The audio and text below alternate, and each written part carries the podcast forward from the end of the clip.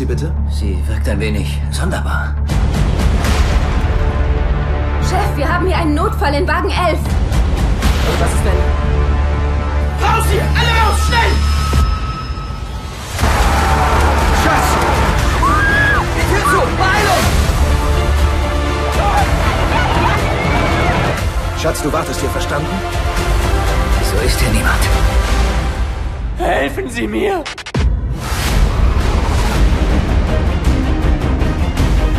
Los, zurück! Kommen Sie schnell! Wir müssen weiterfahren, sofort! Meine Freunde sind noch nicht hier.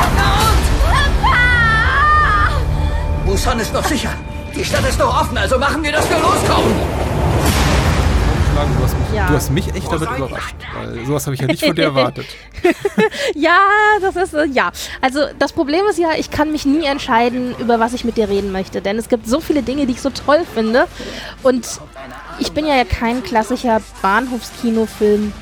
Gucker oder Bahnhofskinofilmbesprecher. Ja. Also die Filme, mit denen ich komme, fallen ja eher in die Spin-off-Bahnhofslinien-Podcast-Geschichte. Aber dafür ist sie da, auch genau. Genau, wo dann eben auch Filme besprochen werden, die eben keine klassischen Bahnhofsfilme sind.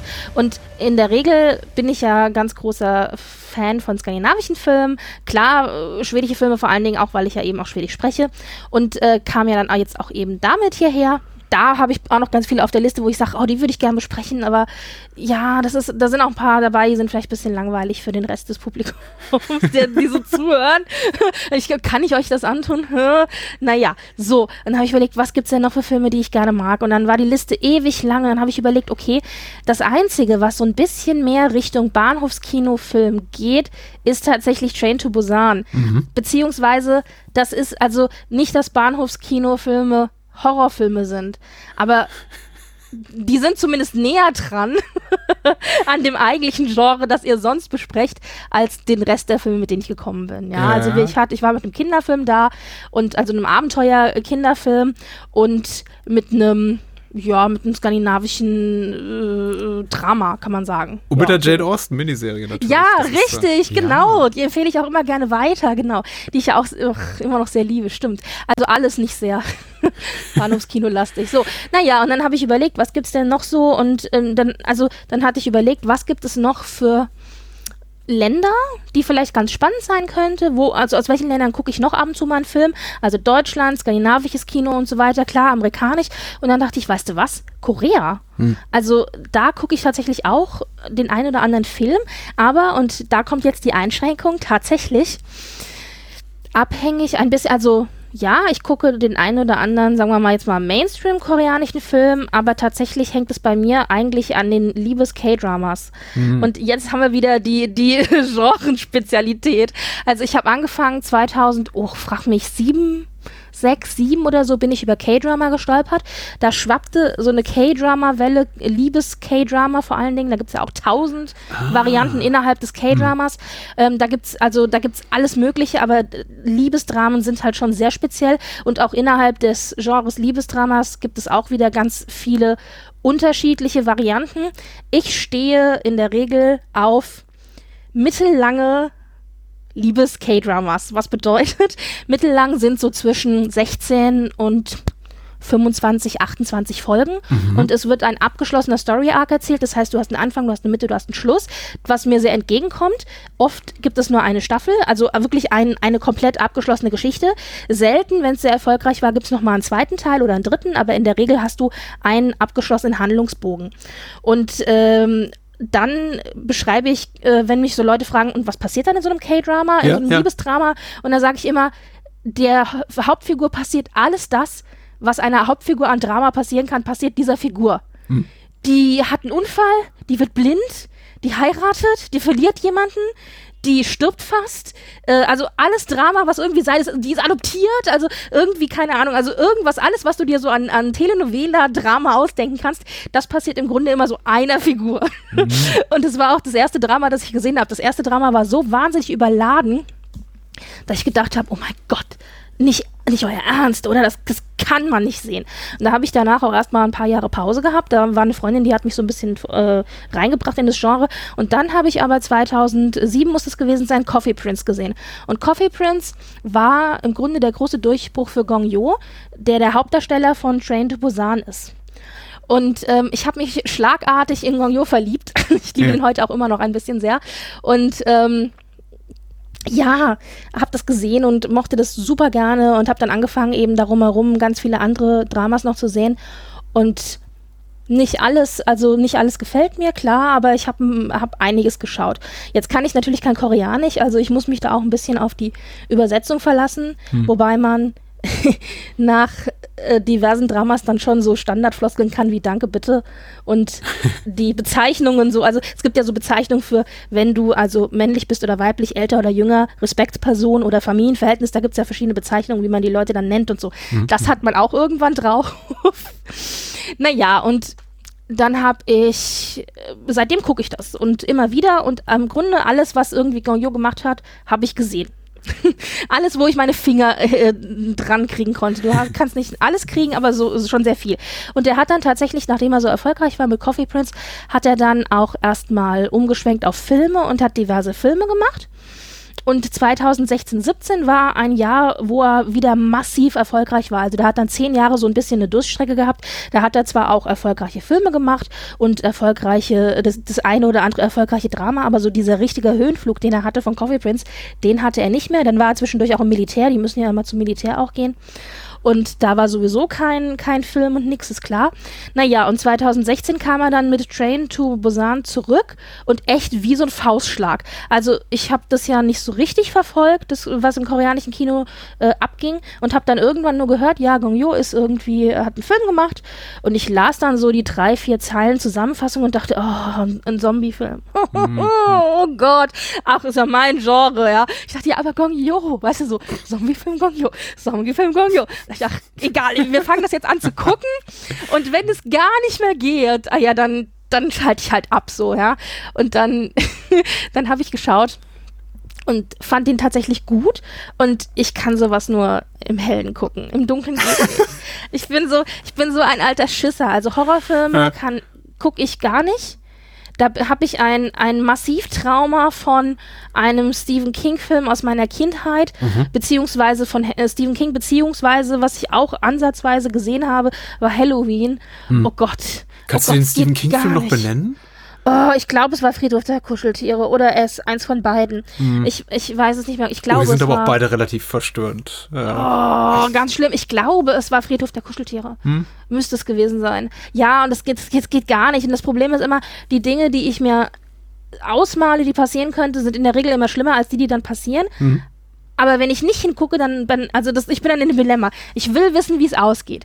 Wenn ich nicht hingucke, sind die Sachen, die ich mir vorstelle, immer schlimmer. Aber wenn ich hingucke, dann sehe ich ja die schlimmen Sachen, die sie sich auch vorgestellt haben. Ja. Und von denen träume ich dann. Also ich verarbeite das tatsächlich nachts.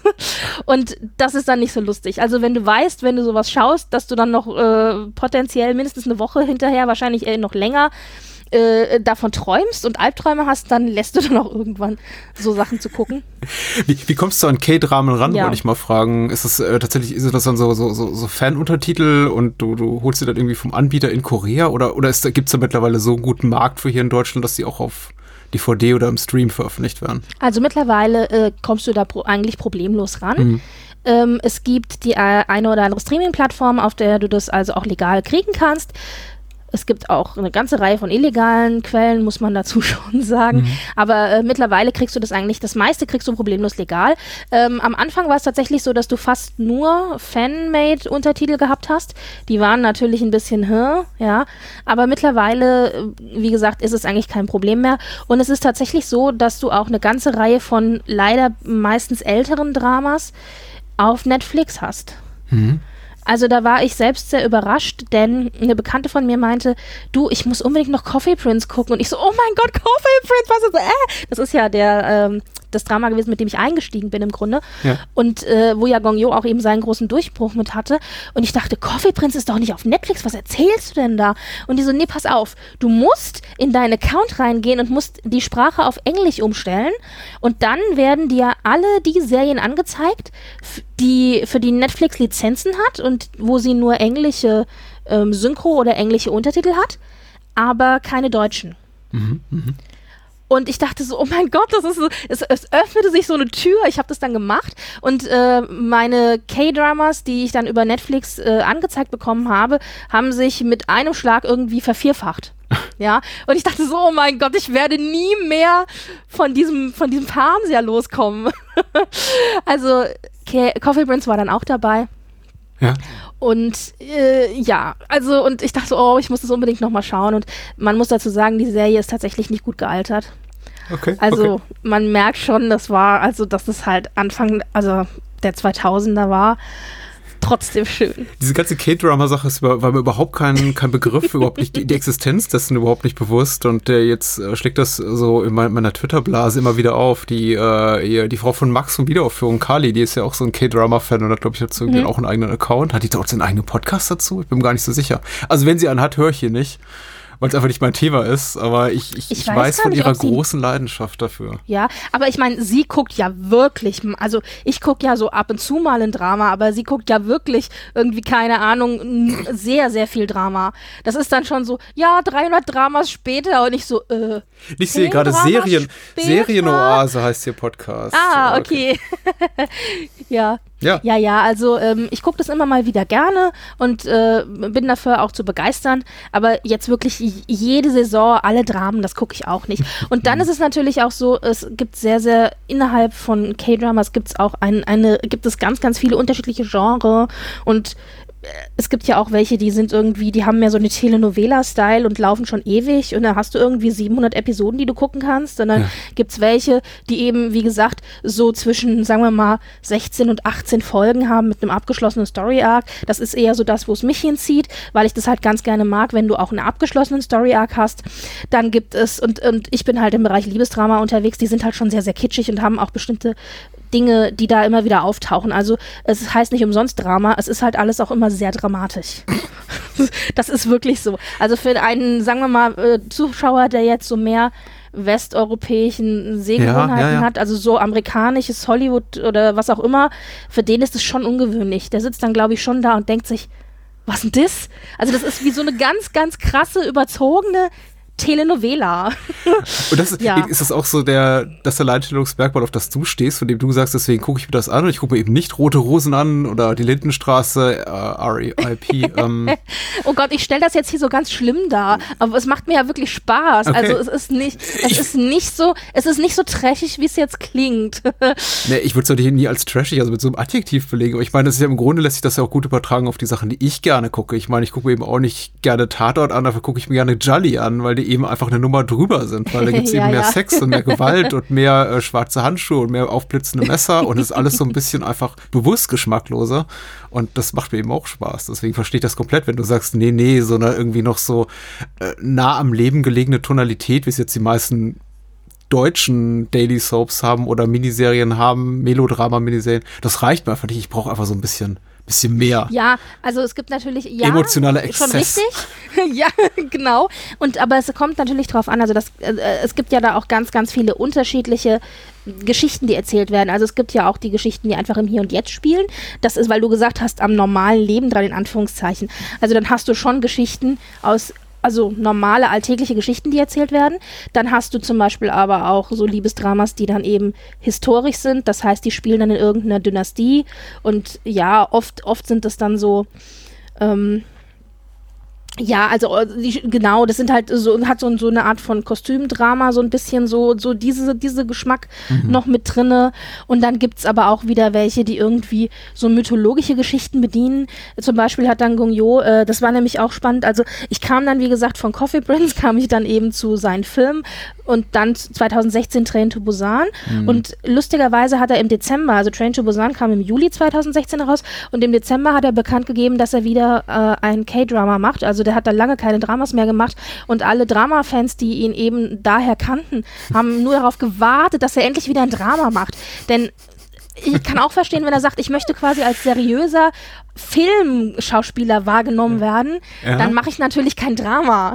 Du, ah, das interessiert mich. Wie, wie, wie ist das in Korea oder in Südkorea, um spezifisch zu sein? Gibt es da noch diese, diese harte Trennlinie? Weil ich meine, die gab es ja auch mal so im Hollywood-Kino, möchte ich sagen. So, wer, wer Kino macht, der hat Fernsehserien nicht mehr nötig. Und mittlerweile ist das ja einfach komplett weg. Ich meine, HBO, Netflix, überall siehst du eben Riesenstars, die sich für Serien hergeben, möchte ich mal sagen. Also Nicole Kidman und Glenn Close und was weiß ich, wer irgendwie schlagen plötzlich in normalen wöchentlichen Fernsehserien auf oder Streaming-Serien. Ja.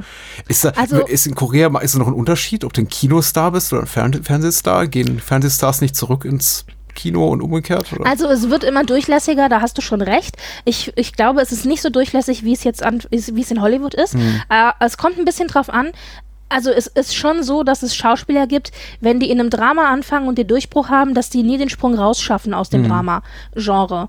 Und dass Gong Yoo das ganz gut geschafft hat, liegt, denke ich, auch daran, ich meine, der hat quasi zehn Jahre lang nur Filme gemacht. Also vielleicht ganz, ganz wenig Drama, hier und da mal einen kleinen Auftritt.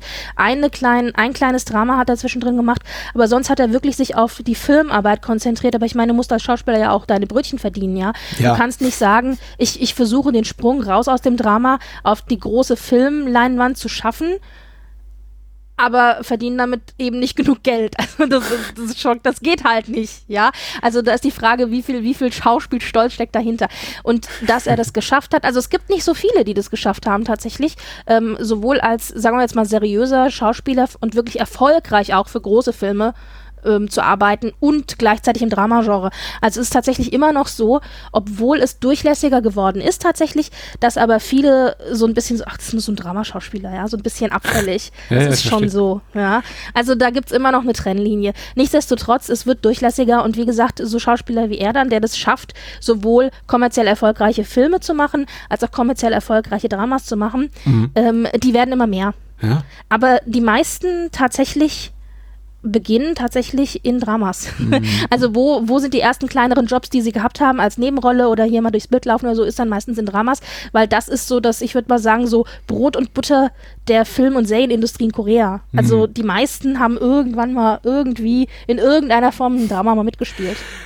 Äh, wie, wie, wie schlagen Ja. wir jetzt den Bogen zu Train to Busan? Ja, äh, du, genau, wir, wir haben also ja schon ein paar Mal dann- erwähnt. Das war genau, das war dann also Gong Yoo und dann hatte er diesen Film gemacht. Ich habe den angefangen zu gucken wegen ihm und habe dann festgestellt, ach, ich finde den Film gar nicht so schlecht. Und irgendwie, also ich habe auch so eine leichte Schwäche für Zombie-Filme. Dafür, dass ich Horrorfilme nicht gucke, ich weiß auch nicht, woher das kommt, kannst du nicht sagen. Also ich habe, ähm, ich mag tatsächlich auch The Walking Dead, wobei, äh, lass uns bitte nicht darüber reden, wie ich jetzt die späteren Seasons finde, aber die Serie an sich finde ich finde ich gut und faszinierend und ich lese auch gerne, ich, ich habe so ein bisschen so einen Hang zu dystopischen Themen.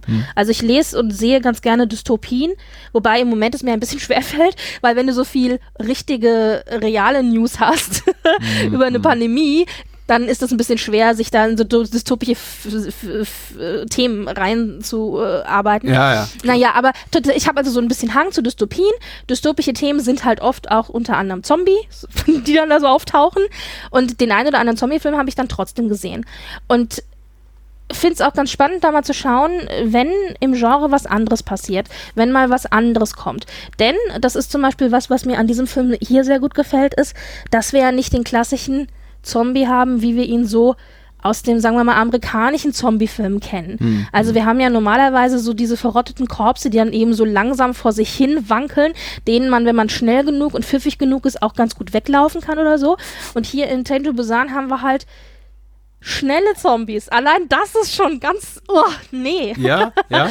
Also das ist schon was Ungewöhnliches. Mittlerweile, also mittlerweile Oh, gibt es den ja. einen oder anderen Film, aber die meisten sind doch tatsächlich so die klassischen, sagen, ich sag jetzt mal amerikanischen, ja, amerikanischen Zombies, die, die langsamen Zombies. Ich, ich, ich weiß nicht, wie sehr du da irgendwie auch im, im, im Genre oder in dieser ganzen Genre-Diskussion drin so steckst. Da, ich meine, da gibt es ja richtig zwei Glaubensrichtungen, die da äh, unerbitterliche Grabenkämpfe austragen über pro äh, langsame und pro äh, schnelle Zombies. Es gibt ja, also man muss ja sagen, so richtig popularisiert hat das Ganze mit den schnellen Zombies. Das gab es ja auch schon vorher. Also es gab, gab Hm. gibt, schlockige alten Ja. Italo-Zombie-Horror, den kennst du jetzt gar nicht oder mit Verseuchten von Filmemachern Also ich habe ihn nicht gesehen, ich weiß ihn, ich weiß, dass es ihn gibt und so, aber ich habe ihn nicht geguckt. das, das Fuß tatsächlich, würde ich fast, fast sagen, im äh, italienischen Genre-Kino der 80er Jahre und den ganzen Rip-Offs da von diesem äh, Giorgio Romero-Zombie-Film, also Dawn of the Dead, was ja quasi so ein bisschen Ja, die. Ursuppe ist für den modernen Zombie-Horrorfilm. Und äh, ich glaube, aber so richtig populär gemacht in den letzten 10, 15 Jahren, äh, vor allem diese zwei Stoffe. Das eine war halt 28 Days Later und das andere Ja. war eben das äh, Zack Snyder Remake von Dawn of the Dead eben. Ja, und das habe waren ich halt- alle gesehen. Ja. So viel zu, ich gucke keine Zombie- und Horrorfilme. Und das sind so die zwei bestimmenden Stoffe, die gesagt haben, hier, schnelle Zombies sind cool. Wir brauchen eben nicht die alten Schlurfenden, sondern wir brauchen eben schnelle Zombies. Und äh, ich glaube, ich glaube, Danny Boyle, ich weiß nicht, wie er mittlerweile dazu steht, also als er 28 Days Later gemacht hat, hat sogar gesagt, nein, das sind ja auch keine Zombies, das sind Infizierte. Richtig, Äh, ja, will- ja, ja. Ich, ich glaube, das war auch noch so ein bisschen so der Ekel vor diesem Horrorgenre. Nein, ich habe keinen Horrorfilm gemacht. Das ist ein, ja genau, ein Pandemiefilm. genau. Na, aber hier ist es ja genauso bei Train to Busan. Das Wort Zombie fällt genau einmal im Film. Und zwar, wo dann eben sich die, also man hat dann eine Szene, wo sich über die sozialen Medien äh, äh, das verbreitet. Also Ja. das Ganze beginnt ja in Seoul an der an der, an der Hauptstation. Mhm. Und äh, da wissen die Leute irgendwie gar nicht so richtig, worum es geht. Und über die sozialen Medien verbreiten sich dann die Gerüchte. Und da siehst du dann äh, auf dem einen Telefon Hashtag Zombies oder Zombies in Seoul oder so ähnlich. Mhm. Und das ist das einzige Mal, dass das Wort Zombie fällt. Und sonst fällt das in diesem Film kein einziges Mal. Also das ist auch so ein bisschen so, mh, ich weiß nicht, also vielleicht auch so ein bisschen, ja, wir, wir nehmen, also ich weiß nicht, ob das, das ist Absicht, denke ich. Und man weiß schon, dass es ein Zombie-Film ist, aber er sagt halt nicht, ich bin ein Zombie-Film, ja.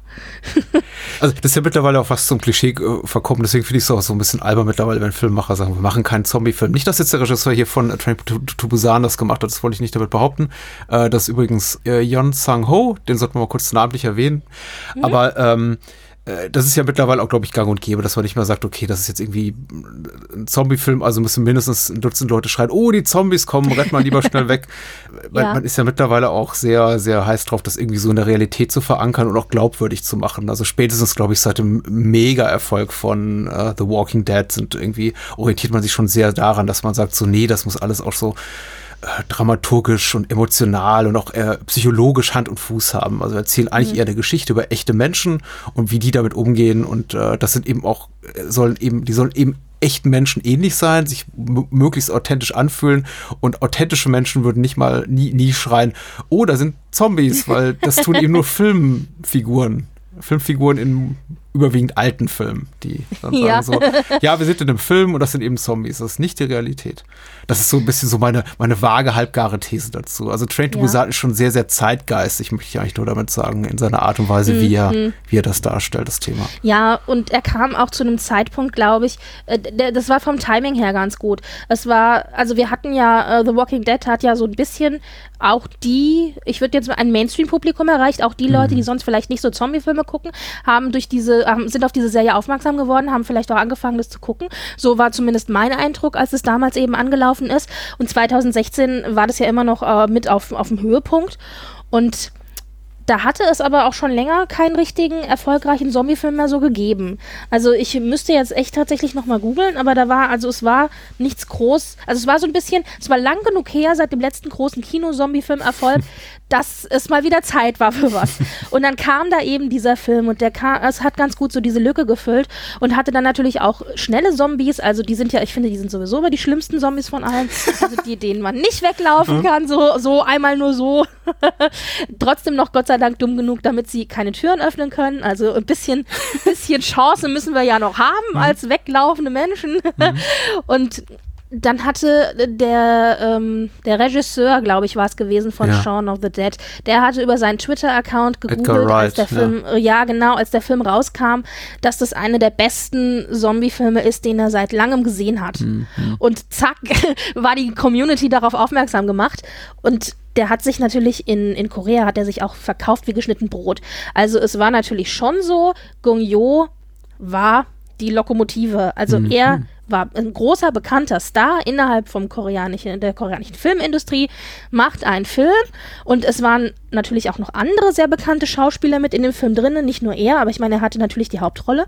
Und jetzt war es aber so, dass man ihn hauptsächlich natürlich kannte als so Liebesdrama-Schauspieler. Also er hat dann natürlich vorher auch noch ein paar andere Filme gemacht, der hat einen ganz guten Actionfilm gemacht vorher, der so ein bisschen Richtung Thriller, James Bond so geht.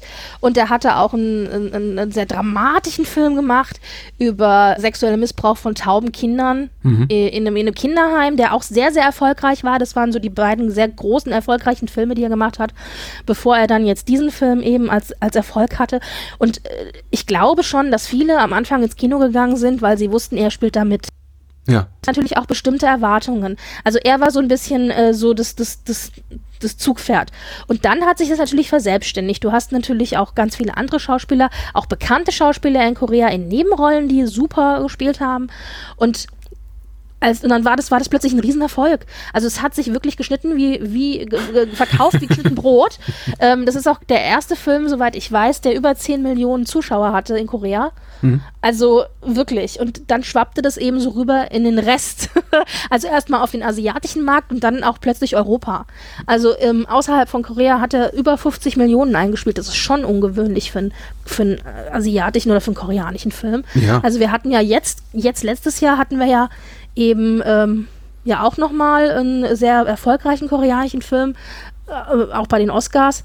Aber sonst ist das schon eher nicht der Fall. Ja, und ich glaube, also Trent to Busan ist, glaube ich, mittlerweile einem Mainstream-Publikum bekannt, einfach weil es eben den, den von dir beschriebenen auch großen internationalen Erfolg hat. Aber grundsätzlich ist es eben schon einfach auch schon eine Ausnahmeerscheinung, weil der Regisseur selber und auch viele der, der Beteiligten vorne hinter der Kamera eben noch nicht so den, den großen Erfolg haben weltweit, wie es jetzt ein Park Chan-wook hat. Und eben äh, Regisseure wie Bong Joon-ho, also der, der bei Parasite jetzt groß ja. abgeräumt hat, auch irgendwie bei den Oscars. Deswegen, also ich finde ich cool, das, ist, das passt gut ins Format. Äh, du passt gut ins Format. Ich finde es gut, dass du den mitgebracht hast und äh, gut, dass wir gelandet sind. Ich wollte eigentlich nur, zu, um äh, das Thema noch von ganz zu Anfang auf, aufzugreifen, erwähnen, ja. dass es wirklich ein schwerer Weg war hierhin und für mich ein total überraschender Weg und ich bin froh, dass wir angekommen sind, weil wir hatten, glaube ich, schon, als wir dann schlussendlich über Pelle der Obra sprachen vor ein paar Monaten, uns gesagt, äh, na, vielleicht können wir auch mal was anderes machen äh, vielleicht auch mal so ein bisschen in andere Genre gehen, weg vom, von, von der Literaturverfilmung, so ein bisschen vielleicht auch was Exploitativeres. Und ich mit allem, glaube ich, womit ich dir gekommen bin, hattest du gesagt, nee, vielleicht zu, zu horrorlastig, zu thrillerlastig, irgendwie kommen da Menschen zu Schaden, Schaden, nee, vielleicht doch nicht. Und da hat es mich eben umso mehr überrascht, dass du dann irgendwie jetzt so im Nachgang kamst mit sowas, bei dem ich dachte, lass uns, oha. kommen da Menschen zu Schaden? Nee, da kann ich nicht drüber reden. Komm, lass uns den Horrorfilm nehmen oder den, was auch immer, Zombiefilm, ja, ja. Wie, wieso reagierst du auf als nicht Horror-Afficionado oder Afficionada? Äh, wieso reagierst du sympathisch auf Zombie-Horrorfilme? Ist es die Tatsache, dass sie auch oft bei Tageslicht spielen? Sind einfach Zombies für dich wenig, weniger gruselig? Was, was macht das Nein. für dich äh, weniger schrecklich? Also ich verstehe komplett, warum du sagst, ich, ich möchte irgendwie äh, die alten, den alten S-Fernsehfilm nicht nochmal gucken oder Friedhof der Kuscheltiere, weil die sind extrem zynisch, die sind, da, da kommen Kinder zu Schaden, das spielt auch mit, mit, mit, kind, mit kindlichen Ängsten und Traumata und ich verstehe das komplett. Also ich bei mich hat auch der, der Fernseh zwei Teile S komplett verstört, als ich elf war und dem, der bei Sat 1 lief. Später dann nicht mehr. Mittlerweile finde ich ihn eher belangweilig. Aber äh, damals, also damals war ich komplett dafür. Also das äh, gefundenes Fressen für diese Art von Kino hat mich komplett verstört. Warum geht das hier? Ich, das ist echt eine gute Frage. Weil das Psychologische ich, fehlt irgendwie, weil Zombies einfach hirnlos sind und man die irgendwie einfach so abtut als so. Nein, ich finde ja ehrlich gesagt, ich finde das alles irgendwie gruselig. Ich weiß es nicht. Natürlich ist da eine gewisse Faszination dabei. Also generell, die Frage wäre wahrscheinlich dann eher, warum guckt man Horrorfilme? Ja, also das ist natürlich du, man, man, also es ist eine Faszination des Grauens ist dabei. Hm. Man ist auch irgendwie immer für die Leute, die natürlich weglaufen. Also irgendwie hat man immer so einen Underdog, dem man die Daumen hält, dass er irgendwie klappt. Und es ist schon schon so ein Thrill. Also du hast natürlich, das ist schon irgendwie, ja, also sagen wir so, Zombies sind verhältnismäßig unrealistisch. Ah, du kommst mit random Zombies besser klar. Ich glaube, weil die auch weniger spannend. Ja. Es, die, das macht für mich ja, das ist auch für mich immer so ein, so ein Argument gegen die rennenden Zombies. Das macht alles so ein bisschen weniger spannend, dafür actionlastiger. Es ist wahrscheinlich so kameratechnisch, also inszenatorisch alles sehr viel dynamischer. Wenn du so irgendwie große Mengen gerade erst von Zombies, die auf dich zustürmen und das ist toll, da kannst du tolle Action-Momente draus zaubern, als das irgendwie den langsamen schlurfenden Zombies, die ab eher so naja, wohligen Grusel erzeugen. Aber so richtig spannend sind für mich Zombies auch nie gewesen. Äh, Ja, und es ist auch nicht so ganz so nah dran an der Realität vielleicht, wie man meint. Also es gibt ja genug irre Menschen, sagen wir mal, Psychopathen, was auch immer. Ja. Also die gibt's ja schon irgendwie im echten Leben. Und ich finde das schlimmer, die Vorstellung, wenn ich jetzt einen Horrorfilm gucke, wo dann eben so ein durchgedrehter Typ ist, dass es so einen Typen auch im echten Leben irgendwo geben könnte oder mal gab oder geben wird, als, als Zombies. Also Zombies sind schon unrealistisch genug. ja. Vielleicht ist es auch das. Und natürlich ansonsten, klar, es ist natürlich Faszination des Grauens und es ist ein Nervenkitzel da und so weiter. Aber ich glaube, es ist unrealistisch genug, Ja. dass ich es zwar gruselig finde, aber mir nicht so zu Herzen nehme. Aber Werwölfe sind auch un. Also Ja. un- nicht dem wahren Leben entsprungen, möchte ich mal sagen. Unrealistisch ist ein blödes Wort, weil man Vampire sollte, auch. Man sollte Ja, überhaupt ich nicht, nie in. Bezug, von, in Bezug von, von Literatur, Film oder Kunst von, von Realismus reden, weil das ist ja nicht der Anspruch. Aber ich, ja, Ja, wie du schon ja. sagst, Va- Vampire und Werwölfe gibt's auch Guck, nicht. das gucke ich aber auch. Also, Ah, okay. äh, nicht, also nicht, ähm, nicht so viel, aber den einen oder anderen Werwolf-Film und den einen oder anderen Ah. Vampir-Film habe ich auch schon gesehen. Tatsächlich da aber eher so die, die also eher so die Mainstream-Geschichten. Alien zum Beispiel finde ich auch extrem gruselig, habe ich aber auch alle gesehen. Also das geht auch. Aber Britt, dann, dann, dann bist du total drin in der Materie. Da weiß ich nicht, wovon du redest. Das sind aber so die Mainstream-Filme. Ja, ja. Also das ist ja dann, und das ist, und Alien ist ja in dem Sinne, ist das ein Horrorfilm? Ich weiß es nicht. Ja, natürlich. Ein Sci, ich würde sagen eher ein Sci-Fi-Film mit Horrorelement oder so. ja, der erste Film ist schon noch finde ich, ein fast reinrassiger Wobei, also, Ja. es gibt schon schönere, schönere Szenen, als wenn da so ein Alien aus dir rausbricht. Also, das ist schon, das muss ich nicht unbedingt nochmal sehen, aber so grundsätzlich gucke ich die schon, ja. Nee, ich wollte jetzt auch nicht irgendwie deine, deine, deine, weiß nicht, Kompetenz in Frage stellen. Nein, nein, ich, äh, Die, die, überhaupt das ganze Thema heute in Frage stellen, warum wir jetzt hierüber reden und nicht über was anderes. Ich finde es total gut und äh, ich finde auch gut, mal mit einem Gesprächspartner darüber zu äh, sprechen, die eben sagt, ich bin eigentlich normalerweise gar nicht so ein Fan von dieser speziellen Art von Kino, also dem Horrorkino. Und jetzt merke ich eben doch, eigentlich, eigentlich guckst du Du hast relativ schon viel. mehr gesehen als gedacht, ja. Ja. Wobei, wobei, wie gesagt, ich kenne mich ja, also wenn dann im Hellen bitte. Also ich, wenn ich, ich weiß halt, wenn Mhm. ich die abends um, wenn es dunkel wird, wenn ich die dann anfange zu gucken, das ist, nee, muss nicht sein. Mhm. Ich habe auch meine The Walking Dead Episoden immer im Hellen gesehen, wenn es Ah, ging. ich verstehe. Hast du ein besonderes äh, Ding jetzt jenseits des Hauptdarstellers Gong Yu, äh, Gong Yo, Gong Yo, ne? Mhm.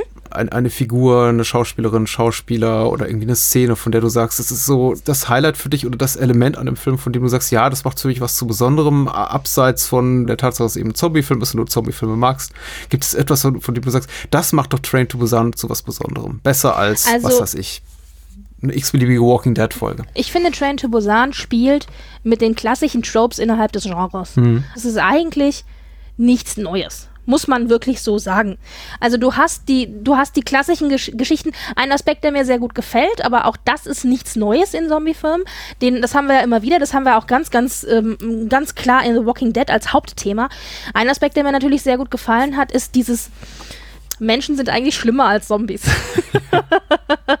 also der Titel The Walking Dead, wenn wir schon, wenn wir da gerade anknüpfen, das hat mich damals war das, das war so ein Light, Lightbulb-Moment, den ich hatte, kommt ja eigentlich, damit sind ja nicht die Zombies gemeint, was ich immer dachte, sondern damit sind die Überlebenden gemeint. Mhm. Und, äh, und, und also sprich, der Mensch ist eigentlich ein viel größeres Monster als das eigentliche Monster. Und das wird uns hier in Train to Busan ja auch vorgeführt, eben mit dieser, mit dieser, mit dieser Zeile, äh, jeder ist sich selbst der Nächste, ja. Und äh, wir lassen eben, wir helfen eben nicht, weil ich mir eben der Wichtigste bin, mich zu retten und sonst keinen. Und das ist ein Aspekt, der mir hier an dem Film sehr gut gefällt. Ich meine, er hat natürlich ein bisschen so Moralkeule, da muss man ein bisschen vorsichtig sein. Das kann auch sehr schnell umschwenken, aber das gefällt mir ganz gut an dem Film. Also du hast die klassischen die klassischen Tropes plus das eben. Ja, aber die gesellschaftspolitische Keule, die, die steckt ja auch schon in, äh, in den großen Klassikern dieses Genres, also Subgenres immer so drin. Ja. Also das hat ja in den Romero-Filmen, auch wenn du sie nicht gesehen Ja, hast, ja, äh. Dawn und Day, Doch, das sind ja äh, auch. Doch, habe ich beide gesehen. Ah, so, okay. Aber lange, lange her. Lange ja, her. das war immer, das war ja auch schon, der, Dawn war der Konsumkritik, äh, äh, Neid könnte man argumentieren, ist, ist, ist eine, ist eine äh, Race-Politics-Sache und, und Day ist dann, was weiß ich, die, die Boshaftigkeit des Menschen und eigentlich, was Mhm. Ich, also das, was du gerade beschreibst in Bezug auf Trade to Busan, der wahre, das wahre Eben, Monster das- ist der das- Mensch. Ja, und das ist auch nichts Neues. Hm. Aber das ist ein Aspekt, der mir ganz gut gefallen hat. Und gibt es Massenszenen, lass mich nachdenken. Also ich meine, du hast halt die Szene am Ende, aber auch das ist nichts Besonderes in Anführungszeichen. Du hast halt die Szene am Ende, wo er ja seine Tochter auf dem Arm hat und die beide diesem rennenden, diesem Zug hinterher rennen, diesem, dieser Lokomotive hinterher rennen und hinter sich so eine ganze Traube von Zombies, die ihnen hinterher rennt. Das sind natürlich schon tolle, tolle Aufnahmen. Das hat halt schon so ein, das ist, war schon ganz nett. Das ist auch das, was auf dem Plakat drauf ist übrigens. Also man sieht prominent, man sieht ihn mit seiner Tochter auf dem Arm, dieser Frau daneben dran und eben diesen ganz vielen Zombies, die da hinterher rennen. Also allein das schon sagt eigentlich, wer da im Mittelpunkt eigentlich stand für die, für, für die, für die Werbung. um dem Anspruch gerecht zu werden, den ich ja so an, an, an mein eigenes Format hier habe, auch irgendwie vielleicht Leute zu unterhalten, die den Film noch nicht gesehen haben und die gesagt haben, ach Spoiler, Ja. egal, wir, la- lass die mal reden. Ich höre äh, Britt und Patrick gerne zu, auch wenn ich den Film nicht kenne. Möchte ich zumindest irgendwie so eine halbherzige Inhaltsangabe hinterher schieben. Ja, also wir zäumen jetzt das Pferd schon von hinten auf, aber das geht mir irgendwie immer so in deinen Folgen mit dir, weil ich so viel zu, ich, ich, ich habe so viel zu sagen und dann sind wir irgendwie mittendrin und dann stellen wir fest, ach, vielleicht hätten wir auch mal sagen sollen, worum es eigentlich geht und wann er erschienen ist und Ja, ja, ja. Äh, die Eckdaten sind, äh, ich glaube, die haben wir auch alles schon im Vorbeigehen äh, fallen lassen. 2016 kam er eben raus. Äh, hierzulande lief er beim Fantasy Filmfest. Ich glaube, er hatte doch eine kleine Kinoauswertung äh, hinten rein, landete dann aber relativ schnell auf Blu-ray und dann später im Stream. Ich glaube auch mit, war auch zwischenzeitlich dann irgendwo mal kostenlos verfügbar oder so. Also auf jeden Fall, ich habe so das Gefühl, vor ein, zwei Jahren erreichte er wirklich ein großes Publikum und der schlug dann überall bei Letterboxd auf und plötzlich hatte den jeder gesehen, weil er entweder bei Netflix war oder bei, bei Prime im Inklusivpaket oder so. Äh, auf jeden Fall hier eher so ein äh, Nischenfilm, ein Programmkinofilm, möchte ich sagen, Festivalfilm, der eben eher kein Riesenpublikum hatte, aber dann später auf äh, Video on Demand, Blu-ray, DVD und so relativ groß wurde. 2017. Äh, Yong Sang-ho haben wir erwähnt, der Regisseur. Ähm, ja, und das war sein erster, ich sage, ich wollte gerade normaler Film Ja. sagen, shame on me, sein erster, sein erster Film mit echten Menschen, sagen genau, wir so. er, der, der Vorgängerfilm von Train to Busan sollte man da jetzt ist Soul Station und ist eben ein Animationsfilm. Genau. Den habe ich mir übrigens, ich, ganz ehrlich, Mhm. der ist völlig an mir vorbeigegangen. Äh, jetzt, ähm, bevor ich dann jetzt hier mit dir heute die Aufnahme hatte, ähm, habe ich ja ein bisschen recherchiert und dachte, oh mein Gott, da gibt es ein Prequel zu. Also das war so, was?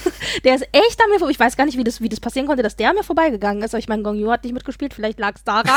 auf, je auf Ich jeden kann Fall gut verstehen, dass er nicht vorbei der, der hat auch kein besonders attraktives Poster-Artwork, muss ich sagen. Also Soul Station war so eine Sache, tatsächlich, ich habe auf, auf das Artwork geguckt und dann mal den Trailer angesehen und dachte, ah, das ist einfach so, so äh, stilistisch nicht mein Ding. Mhm. Es gefiel mir einfach nicht, was ich da sah. Also der, der geht ungefähr anderthalb Stunden. Den habe ich tatsächlich nämlich jetzt im Vorfilm, im Vorfilm, im Vorfeld Mhm. des Films, habe ich mir den angeschaut. Und äh, beide Filme gibt's übrigens, und also die, der wird ja äh, fast auf allen Streaming-Plattformen kriegst du den. Ich habe es jetzt über Amazon mir halt geliehen, da kostet es 3,99, das ist verkraftbar. Ja, beide Filme kriegst du auch den Vorfilm, also, also auch das Prequel.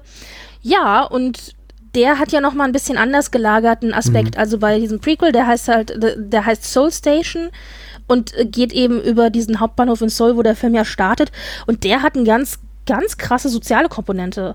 Denn da, der spielt im, sagen wir mal, obdachlosen Milieu und armen Milieu von der, der Unterschicht, die da eben am Bahnhof rumhängt. Und die Zombie-Geschichte ist da so eine Neben, so eine Nebenstory, die erzählt wird, ja. Also das ist das, den Aspekt fand ich noch ganz faszinierend. Also man kann sich den auch angucken. Es war jetzt keine verlorene Zeit. Aber das war so, ach, den gibt es. Und technisch gesehen ist da nämlich ja Train to Busan eigentlich Teil 2. Wobei der, äh, wobei Soul Ja. Station auch kurz vorher erst rauskam. Also jetzt nicht so eine Sache, die, die, die lange äh, vor sich hin brodelte, sondern tatsächlich auch 2016 kam Soul Station auch raus. ne? Also einen Monat, der kam tatsächlich einen Monat, nachdem Train to Busan in die Kinos kam, kam der raus. Und ich war auch ganz überrascht. Also der ist, den hat, der hat wohl beide Filme parallel vorbereitet oder parallel gemacht. Da war ich auch ein bisschen überrascht. Also die sind mit einem Abstand von einem Monat äh, eben rausgekommen und der war dann wohl auf der DVD mit drauf. ja, ja. Ich Aber hörte, sonst hatte der auch keine große, der wird auch nicht groß beworben oder so. Also ich habe das echt nicht mitgekriegt. Ja, ich, ich, ich muss zugeben, ich war doch ein bisschen vielleicht auch oberflächlich und unfair zu dem Film, weil ich äh, in, dem Kontext ist mir eben begegnet, äh, eben erstmal mit der meiner Wahrnehmung, es sieht nicht so toll aus, das ist nicht meine Art von äh, Animationsstil, den ich irgendwie gut finde. Ich bin da immer, Ja. reagiere immer so ein bisschen allergisch auf Figuren, die ich, die ich als, als, als hässlich animiert äh, em- empfinde, aber das ist eben auch einfach eine Geschmackssache, das ist eben nur mein persönliches Geschmäckle und das, Mhm. Ja, mein das Geschmäckle stimmt sagte, äh, gefällt mir nicht so, was ich da im Trailer sehe. Und das andere war eben, äh, dass mir jemand sagte, ja, das ist quasi die Origin Story oder das Pre Prequel oder das, der, der Prologfilm zu Train to Busan. Und ich immer denke, ja, brauche ich eigentlich nicht. Ich bin grundsätzlich, habe ich so, bin ich so ein bisschen allergisch, reagiere ich auf solche Prequel-Stories oder Side-Stories, so Spin-Offs und äh, die mir sagen, so, wir erzählen irgendwie die wahre Geschichte nach dem, was passiert ist. Und ich glaube, ich habe dem Film massiv Unrecht getan, wenn ich dich jetzt so höre. Also wahrscheinlich, anscheinend hat er doch was Ach, ich zu dachte, du hast ihn dann doch noch gesehen. Du nee, habe ich nicht. Ich habe geguckt. nie gesehen. Ach Nein. so, okay. Also im Grunde ist es so, du kriegst, also ich glaube, ich spoiler nicht, wenn ich das erzähle, weil du sagst Origin Story, also du kriegst eine Vorgeschichte erzählt, Mhm. aber leider weißt du immer noch nicht, woher es eigentlich kommt. Das Ja. wird leider nicht aufgelöst, beziehungsweise das wird ja so ein bisschen aufgelöst jetzt im Train to Busan Film schon, aber also das nicht. Aber wie gesagt, der Aspekt, der hier halt behandelt wird, und das finde ich ganz spannend, es fängt an im obdachlosen Milieu an und darum geht es auch. Also die Figuren, die du begleitest in diesem Film, im Grunde ist es so ähnlich wie Train to Busan, dass du eben ein, zwei Hauptfiguren hast, die du durch, äh, durch diesen Ablauf begleitest. Und das sind aber alles eben äh, Leute, entweder Obdachlose oder aus der Unterschicht, aus der, aus der normalen Schicht rausgefallene. Und das fand ich halt echt faszinierend, weil das nochmal eine ganz andere Dynamik gibt zu, diesem, zu diesem Thema. Aber sonst ist das, ist das grobe Hauptthema schon das gleiche. Also du hast halt die Zombies und du hast halt die Leute, äh, ja, die halt nicht drauf hören. Aber es war schon, also es war ganz, es äh, war ganz unterhaltsam. Also den kann man sich wirklich anschauen. Und es gibt ja jetzt auch noch einen Teil 2, also ich greife jetzt ein bisschen vor, aber äh, in dem Fall wäre es ja dann Teil 3, wenn wir das Prequel mitzählen. Nachdem Train to Busan so erfolgreich gewesen ist, hieß es gleich, oh, Train to Busan 2 und so. Und da hieß es aber auch, war sehr schnell klar, dass Gong Yoo nicht nochmal mitspielt. Also der hat gesagt, für ihn gibt es da kein Zurück. Was, wenn man sich den Film angeschaut hat, auch ein bisschen verstehen Ich wollte gerade sagen, ja, was, was, was soll er denn machen? Ja. Aber, aber ja, aber die Fans haben natürlich, oh, das wäre ja toll, wenn er nochmal mitspielt Hm. oder so. Oder man hat dann überlegt, ja, vielleicht ist ja dann auch einer von den anderen Schauspielern, die in diesem Film eine Rolle gespielt haben, dabei und so. Aber das ist tatsächlich nicht der Fall. Also es werden ganz neue Schauspieler, sind besetzt worden. Es wird eine andere Geschichte erzählt und tatsächlich hätte das jetzt im Juli rauskommen sollen. Ja. Aber durch Corona ist das alles natürlich äh, ein bisschen verschleppt worden. Es gibt jetzt einen Film, auf den ich mich ehrlich gesagt viel mehr freue, auf den ich warte, dass der endlich, endlich in die Kinos kommt. Also in die, in die europäischen Kinos, aber ich glaube, da werden wir auch, oder zumindest auf irgendeine Streaming-Plattform gerne. Das ist im Grunde auch wieder so ein koreanischer Zombie-Film, wo alle irgendwie sagen, der muss sehr, sehr gut sein. Aha. Der ist jetzt, der ist jetzt angelaufen in Korea. Ähm, und hat auch äh, oder oder läuft zum Teil noch und hat auch massiv äh, Kassenrekorde und so weiter gesprengt.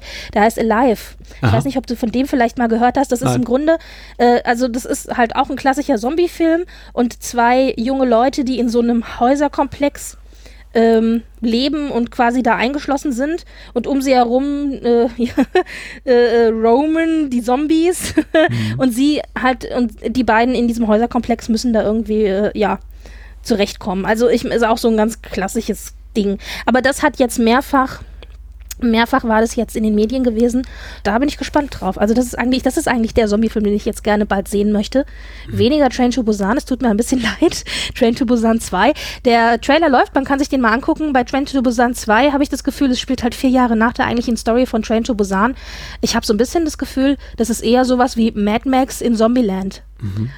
Also das ist, was so, was, was ich auch immer faszinierend finde an diesen Zombie-Filmen ist, wenn es so ein bisschen eine Anknüpfung an unsere Gesellschaft heute gibt. Also bei Train to Busan spielt es ja klassisch im Hier und Jetzt, kann man sagen. Und bei Train to Busan 2 spielt es zwar vier Jahre in der Zukunft, aber in einer Zukunft, wo eben alles schon kaputt ist. Also ist quasi schon die Zombie-Apokalypse ausgebrochen. Und das fühlt sich für mich eher an wie so ein Actionfilm oder so ein Mad Max-Film. So in die Richtung geht es eher als so ein klassischer Zombie-Film. Deswegen, ich fand den Trailer etwas enttäuschend Ja. und dachte mir, als ich das Prequel gesehen habe, dass die Story des Prequels viel besser die Story von Train to Busan 2 hätte sein können, als das, was ich im Trailer gesehen habe. Ich bin sowieso gerade komplett verwirrt. Ich dachte, Peninsula wäre schon längst angelaufen, ehrlich gesagt. Aber hier steht, Peninsula Ja. lief am 15. Juli 2020 in südkoreanischen Kinos an und erreichte am Öffnungstag 350.000 Kinobesucher. Also vielleicht haben sie es dann doch im Er gilt weltweit als erster großer Blockbuster nach der Corona-Pandemie. Vielleicht habe ich es dann echt. Also ich hatte nämlich genau andersrum gelesen, dass es, dass sie es hätten machen wollen, aber nicht gemacht haben. Aber wenn du Zuschauerzahlen hast, dann muss es schon angelaufen sein. Ja, wahrscheinlich. Und ich meine, Krass. 350.000 ist natürlich für ein Ja. Land wie Korea, was nicht, Südkorea, was nicht riesig groß ist, äh, schon eine ganze Menge, muss man sagen. Also Ja, selbst ja, äh, ja, ja, absolut. ohne großes Wissen um die Filmwirtschaft dort kann man sagen, ja, ordentlich. Also der baut natürlich auf dem Erfolg von Train to Busan. Übrigens, was ich super enttäuschend finde, ist, dass Train to Busan 2 nicht Train to Busan heißt mit zwei in der Mitte, weißt Aha. du? Train 2 Ja, ja. Busan. Mega Gag.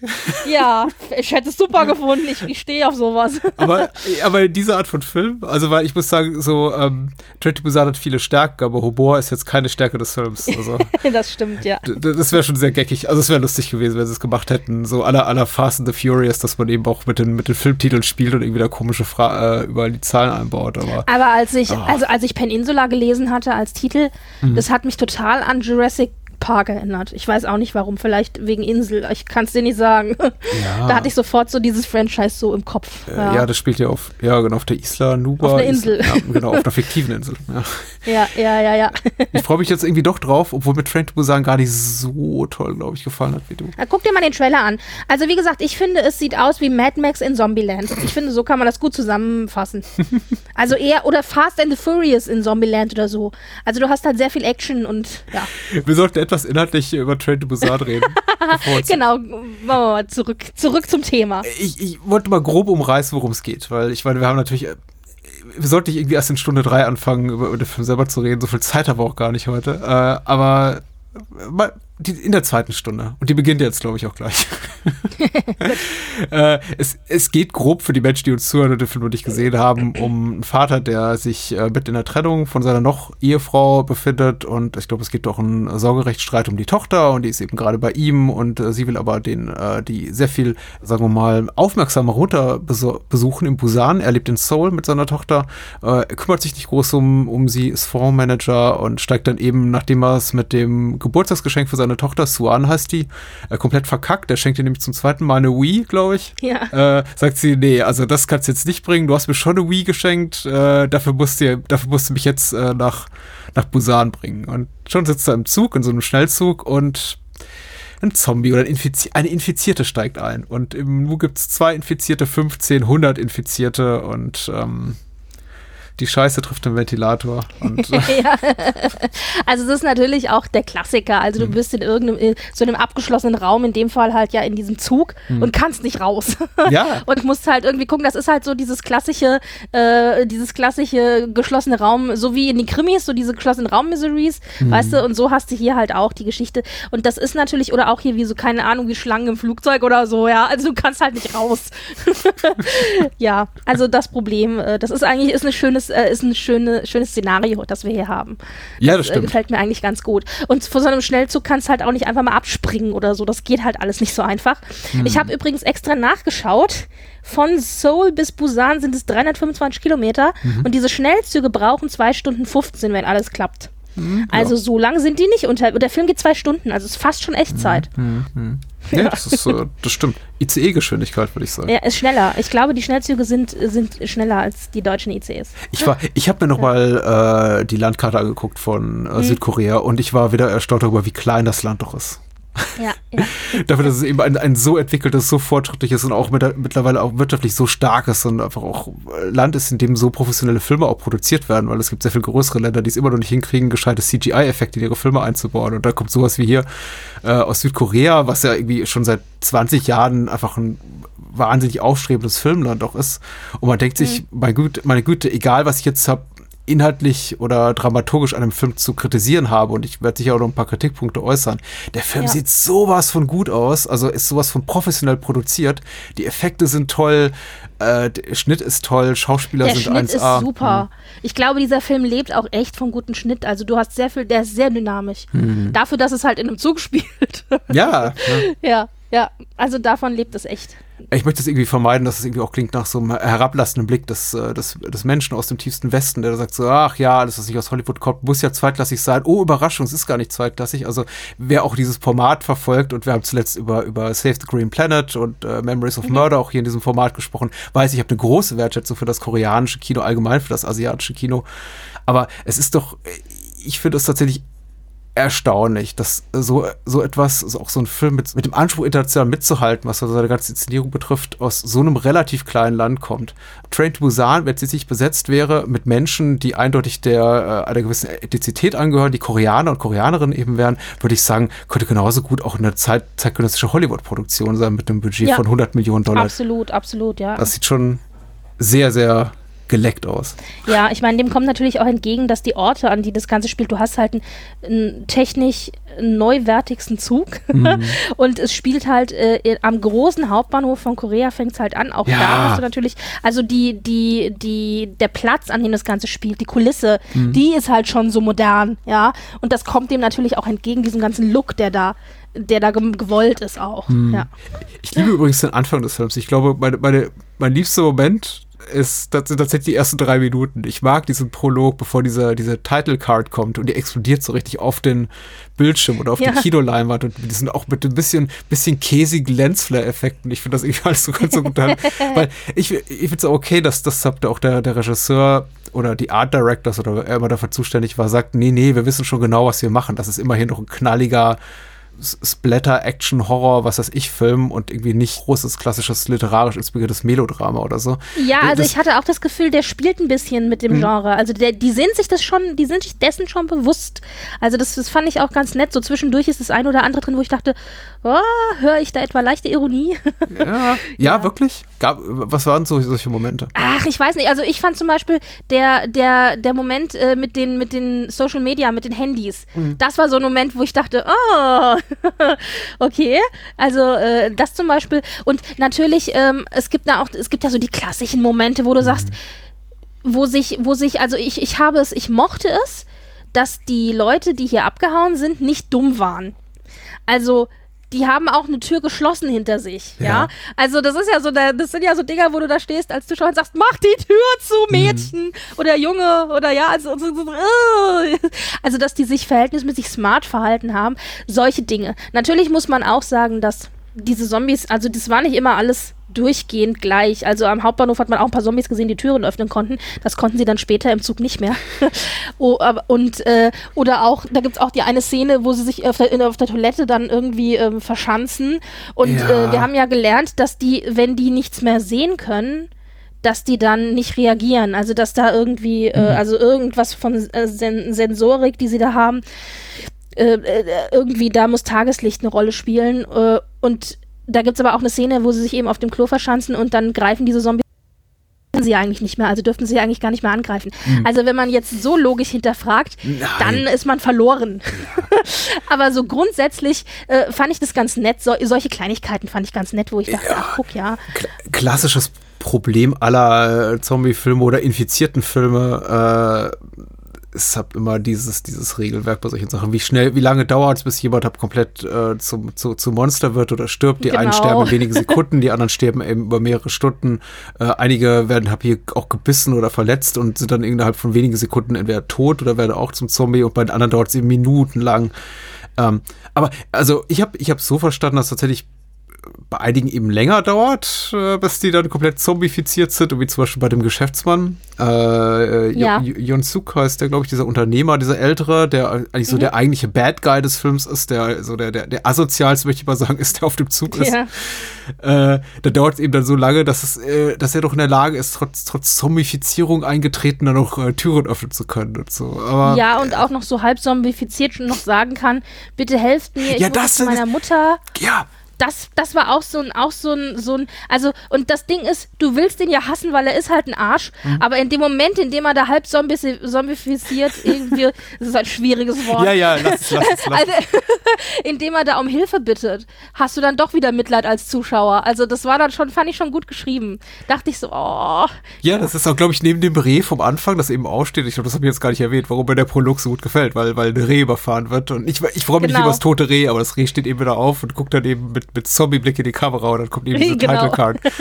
äh, das ist schon super gelöst, auch tricktechnisch toll gemacht und auch, auch ganz einfach atmosphärisch super. Ähm, aber auch das Ende, das fand ich auch, also so ein anderer Lieblingsmoment, wo man ihm, wo man ihn, ihm beim geistigen, körperlichen Verfall ab zugucken kann und er dann im Anfang sagt so, was ist aber und du ab seine, seine Stimme halb, halb so verschleift und verschwindet und er dann am Ende nur noch den Satz normal beginnt und der Satz endet mit Ja, übrigens, das ist Cool. zum Beispiel auch die Geräuschkulisse. Also, also was ich ja wirklich immer ekelig fand, war, wenn die sich dann, wenn die dann äh, sich, wenn die wieder zum Leben erwacht sind, dass die dann immer so, dass die dieses Knochenknacken hatten, das natürlich so überhaupt keinen Sinn ergibt. Aber dieses, dieses Knacks, Knacks, Knacks, und das hat mich jedes Mal geschüttelt. Ich so, oh nee. Und äh, ich meine, Zombie-Laute sind natürlich auch nicht besonders schön, das muss ich auch sagen, aber Ja. also geräuschtechnisch war das auch alles sehr gut gelöst. Ich, ich finde das eigentlich immer sehr, sehr, sehr cool, wenn die so, ich weiß nicht, ob es mit Computern, Computertricktechnik gelöst war oder ob die so Kontorsionisten da engagiert haben, die sich hab, also so Schlangenmenschen, die quasi ihre Arme in den Kopf drehen können, aber ich finde das tatsächlich auch immer sehr, sehr wirkungsvoll. Es ekelt mich nicht mehr davor, aber es ist schon so, es, es irritiert mich immer maß, maßlos, wenn ich Menschen sehe, die einfach äh, Gliedmaßen, Extremitäten in Richtung gedreht haben, wo sie nicht sein sollten. Ja, ja, ja. Also ich glaube, das war, das war hier äh, Computer animiert. ja. Ja, und dann, also ja, und dann müssen sie sich eben durch diesen Zug, also na, ja, nach, wie sagt man, nach vorne kämpfen. Ja. Und und du hast halt diese menschlichen Geschichten, du hast halt verschiedene Figuren, denen du da folgst, die irgendwie wichtig werden. War einiges davon zu vorhersehbar? Ja, natürlich war es das, ja. Aber es hat trotzdem Spaß gemacht. Ja, toll. Ich, ich finde auch in der, in der Kürze liegt auch ein enormes Plus. Der Film ist eben, wie gesagt, nur knapp zwei Stunden. Das ist jetzt für so eine große Studioproduktion nicht sonderlich lang und auch nicht für die, ähm, für das Personal, was er eben zeigt. Da sind eben auch viele, viele Figuren, die, die eine wichtige Rolle spielen für den Film. Ähm, ich habe jetzt kürzlich diese Christian Albert-Serie gesehen für Slowborn, die eine Slowborn heißt, die für ZDF Neo. Ja, die habe ich auch gesehen, ja. Ähm, das ist im Grunde genau das Gleiche, könnte man sagen, könnte man argumentieren, ähnlich platt, bloß da sind es dann eben sechs, sieben Stunden netto, wenn man so die ganzen Laufzeiten aufaddiert. Und da muss ich sagen, da kam ich schon mal irgendwie so bei Episode 4, 5 an meinem Breaking Point, wo ich dachte, ja, ich weiß, und jetzt, oh ja, behältst du das Baby oder nicht? Und, oh, und und hier ist es eben relativ kurz abgehandelt. Hier gibt es zwar auch schon sehr offensichtliches, sehr konfrontatives, auch Melodrama, was so richtig aufs Gefühl pocht und Ach, sagt so, ja. jetzt leide gefälligst bitte. Und dann sagt einem auch noch der Score so richtig so du, du, du, du, du, du, du. Jetzt musst du, jetzt musst du Gefühle, große Gefühle empfinden. Aber das ist eben alles relativ kurz äh, gehalten, deswegen nehme ich es für Film nicht so übel. Bei Slowborn oder Slowborn oder wie auch immer hingegen, dachte ich mir oft so, oh, geh endlich vorbei. Das ist, ihr müsstet wieder irgendwie zehn Minuten Laufzeit füllen und habt sich irgendwie anders geschafft, als irgendwie nochmal so ein Mini-Drama aufzumachen, wo keins hingehört. Ich, ich, ich höre schon raus an deinem Schweigen, du magst die Serie wahrscheinlich sehr viel lieber als ich. Ähm, Nein, ich finde, ich finde, du hast recht. Ich, ich bin da völlig bei dir. Ich finde zum Beispiel auch, dass Train to Busan durchaus auch gerne hätte 20 Minuten kürzer sein können. Ja, noch ich kürzer. Fand die, ich fand, ja, ich fand die zwei Stunden schon sehr lang. Also, es war nicht so, dass ich es zu lang fand oder langweilig oder kurz oder so. Also es hat mich, ich war gut unterhalten in den zwei Stunden. Ich habe nicht auf die Uhr geguckt, aber es hätte auch gerne 20 Minuten kürzer sein können. Also, ja, ja. Naja, aber also, also auf jeden Fall, und das ist nämlich übrigens das, was du erwähnt hast, das ist, das ist ein bisschen das, wo ich meine Probleme mit dem Film habe. Also ich mag den Film, ich, mir hat er gut gefallen, ich war sehr gut unterhalten, ich finde, der hat die Genre, das, das Genre gut bedient, die Tropes gut verarbeitet, ähm, das Szenario eben von so einer ab, von so einem abgeschlossenen Raum, aus dem du nicht rauskommst, das hat mir da eben sehr gut gefallen. Und auch, dass du verschiedene Figuren hattest, denen du folgen konntest. Aber, und das ist, ne, das ist mein großer Negativpunkt, es ist mir am Ende zu kitschig, überladen, dramatisch. Und obwohl, obwohl ich ja genau das so gerne mag im K-Drama, aber in so einem Zombie-Film hat es für mich nichts verloren, beziehungsweise aber nicht oder nicht so massiv. Also das ist ja auch das, am Ende haben wir die große, herzergreifende Szene zwischen Tochter und Vater und also, oh. und dann schreit, dann, dann schreit dieses Kind auch noch so und ist so verzweifelt. Und aber das auch noch zehn Sekunden lang können wir da nicht eine Sekunde draus machen. Also, das war mir alles, war mir zu viel und zu kitschig und zu überladen. Und dann auch mit der Schwangeren und ihrem Mann, den sie dann, ja, tut mir leid, ich spoilere, verliert. Und Ja. also, oh, Leute, also mir ist schon klar, dass da, dass da, warum das drin ist. Und Ja. dass das natürlich, also, ja, aber es ist, es war mir zu viel. Ja, verstehe ich, aber irgendwie auch una un un unausweichlich den meisten Fällen, möchte ich sagen. Also, also als so die Figuren alle etabliert wurden und wir lernen eben äh, hier Seok-Woo kennen, den Papa und Suan erstmal die, die kleine Tochter und dann lernen wir eben den anderen Papa kennen und seine, seine Frau äh, Sang-Hwa und Yum, Yumi heißen die Figuren. Ja. Und und, dann den Geschäftsmann und dann die Cheerleaderin und den Baseballspieler und so. Also da wusste ich schon ziemlich genau, wer, wer ins Gras beißen muss und wer nicht. Ja, also das in war einer, klar. In einem Fall hat es mich überrascht, aber äh, dadurch, ähm, also tatsächlich, dass halt äh, unser Hauptdarsteller stirbt, hat mich do, doch so ein bisschen überrascht, muss ich sagen, weil mir war eben Ach, auch bekannt, okay. dass er ein relativ großer Star ist und auch eben auch schon Mhm. so das Zugpferd für den Film. Und ich dachte, da sie eine halbe Stunde schon zuvor einen Papa umgebracht hatten, dachte ich, na, noch einen werden sie nicht umbringen. da war ich gleich ein bisschen Ja. naiv, da habe ich mich echt auf die, auf die falsche Fährte führen lassen. Aber im Großen und Ganzen wollte ich sagen, es, es war mir eben relativ klar, was da passieren würde. Also der Film ist wenig überraschend bei seinen Toden, also und in seinen Abläufen. Man fragt sich eben nur, wer wann genau stirbt. Aber nicht, man fragt sich, wer wann gestorben wird, nicht wer stirbt. Das war mir irgendwie von Anfang an Ja, relativ klar. ja. Auf der anderen Seite, das ist, äh, muss ja jetzt nicht negativ sein, denn.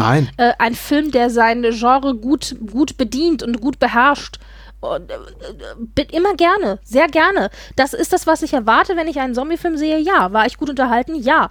Ähm, es hätte weniger, ein Tick weniger kitschig sein können, Mhm. aber damit kann ich leben. Also das ist jetzt nicht so, als ob mir das den Film, als ob mir das den Film vergällen würde. So ist es nicht. Ich gucke den immer noch sehr gerne als Zombie-Film und, und, und bin immer noch gut unterhalten und denke mir halt, ach ja, dann lass ihn halt am Ende ein bisschen hochdramatisch werden.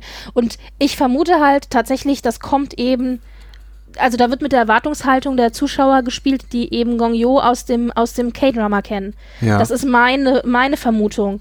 Ich vermute, das kommt wirklich daher, dass er eben dann doch dieses, dieses hochdramatische, diese hochdramatische Szene, die muss dann eben sein, ja. Also er ist halt ein Drama-Actor und der muss dann halt auch Drama kriegen. Und die Leute, die reingehen, weil sie Gong Yo sehen wollen, die wollen dann auch ihr Drama sehen. Ich, ich glaube, das ist dem geschuldet. Ich kann mir sogar vorstellen, dass jemand, ein, ein Star seines Status sowas irgendwie einen Vertrag schreiben lässt und der wirklich dann sagt über seinen Manager oder oder seinen, seinen Agenten oder äh, er selbst ich, ich mache da auch nur mit genau genau ich mache da nur mit wenn ich wirklich einen tollen Abgang haben kann der dann vielleicht Ja. für- den ich am Ende vielleicht auch einen, irgendwo einen Filmpreis gewinne oder sowas Ja, Äh, ja, ja. ja ich meine so Sterbeszenen sind schon toll ich meine danach sehen sich auch immer Schauspieler auch auch sehr sehr erfolgreiche Schauspielerinnen und Schauspieler nach solchen nach solchen Momenten also Ja. Sterben ist schon cool, also im Film, möchte ich sagen. Vor allem Ich so. war übrigens auch überrascht, äh, dass der Film nicht endete Mhm. mit dem Blick auf die Lok, die dann irgendwie durchs Grüne fuhr, Mhm. sondern dass wir dann nochmal noch mal einen Schnipsel der Geschichte am Ende bekommen haben, die natürlich auch extrem kitschig war, aber äh, ja, ja. naja. Also du, du, du redest ja irgendwie von, von Genretropen und inwieweit der Film die bedient, dass er sehr genau weiß, was er da tut und ich finde das absolut richtig, deswegen hat es mich nicht so gestört. Ich denke, ein bisschen weniger wäre mehr gewesen in dem Fall. Mir wurde es dann am Ende so ein bisschen zu, zu dicht, also die folgt mir zu dicht Ja. aufeinander, so diese Momente, in denen da wirklich mal auch die Filmemacher sagten so, und jetzt bitte weinen oder jetzt bitte ganz traurig sein und ich hatte wirklich das Gefühl, so der, der, der Tod von Sang-Hwa, also dem äh, Father to be äh, mit, mit der schwangeren Ja. Ehefrau, äh, dann die beiden älteren Schwestern, die sterben und dann irgendwie die Cheerleaderin, die stirbt und also das folgte mir irgendwie zu sehr Schlag auf Schlag. Das war dann wirklich, Ja, ja. das waren eben so alles Hauptfiguren oder oder größere Nebenfiguren, die in, in im Abstand von fünf Minuten starben und jedes Mal machte der Film eben ein großes Fass auf, so was die Inszenierung betraf, so mit großer Musik und großen Gesten und ich dachte, ja, eigentlich wissen wir gar nichts über die beiden Schwestern. Ich meine, jeder von uns weiß, wie es ist mit, oder alle Menschen, die Geschwister haben, wissen, wie es ist, ähm, Geschwister zu haben, ein Bruder Ja. oder eine Schwester oder ein Familienmitglied. Natürlich ist immer sowas hart, wenn man jemanden sterben sieht, aber im Grunde hat sich der Film nicht wirklich Mühe gegeben, die einzuführen, außer dass die am Anfang so ein bisschen rumlästern dürfen. So von wegen, ach, die Jugend heutzutage, guck's dir doch an. Und äh, Ja. die Ja, das Alten. ist, wenn man den Film dann gesehen hat, dann weiß man auch ganz genau, warum man die Schwestern gebraucht hat. Mhm. Also die sind im Grunde nur Mittel zum Zweck, um die Geschichte weiter zu transportieren.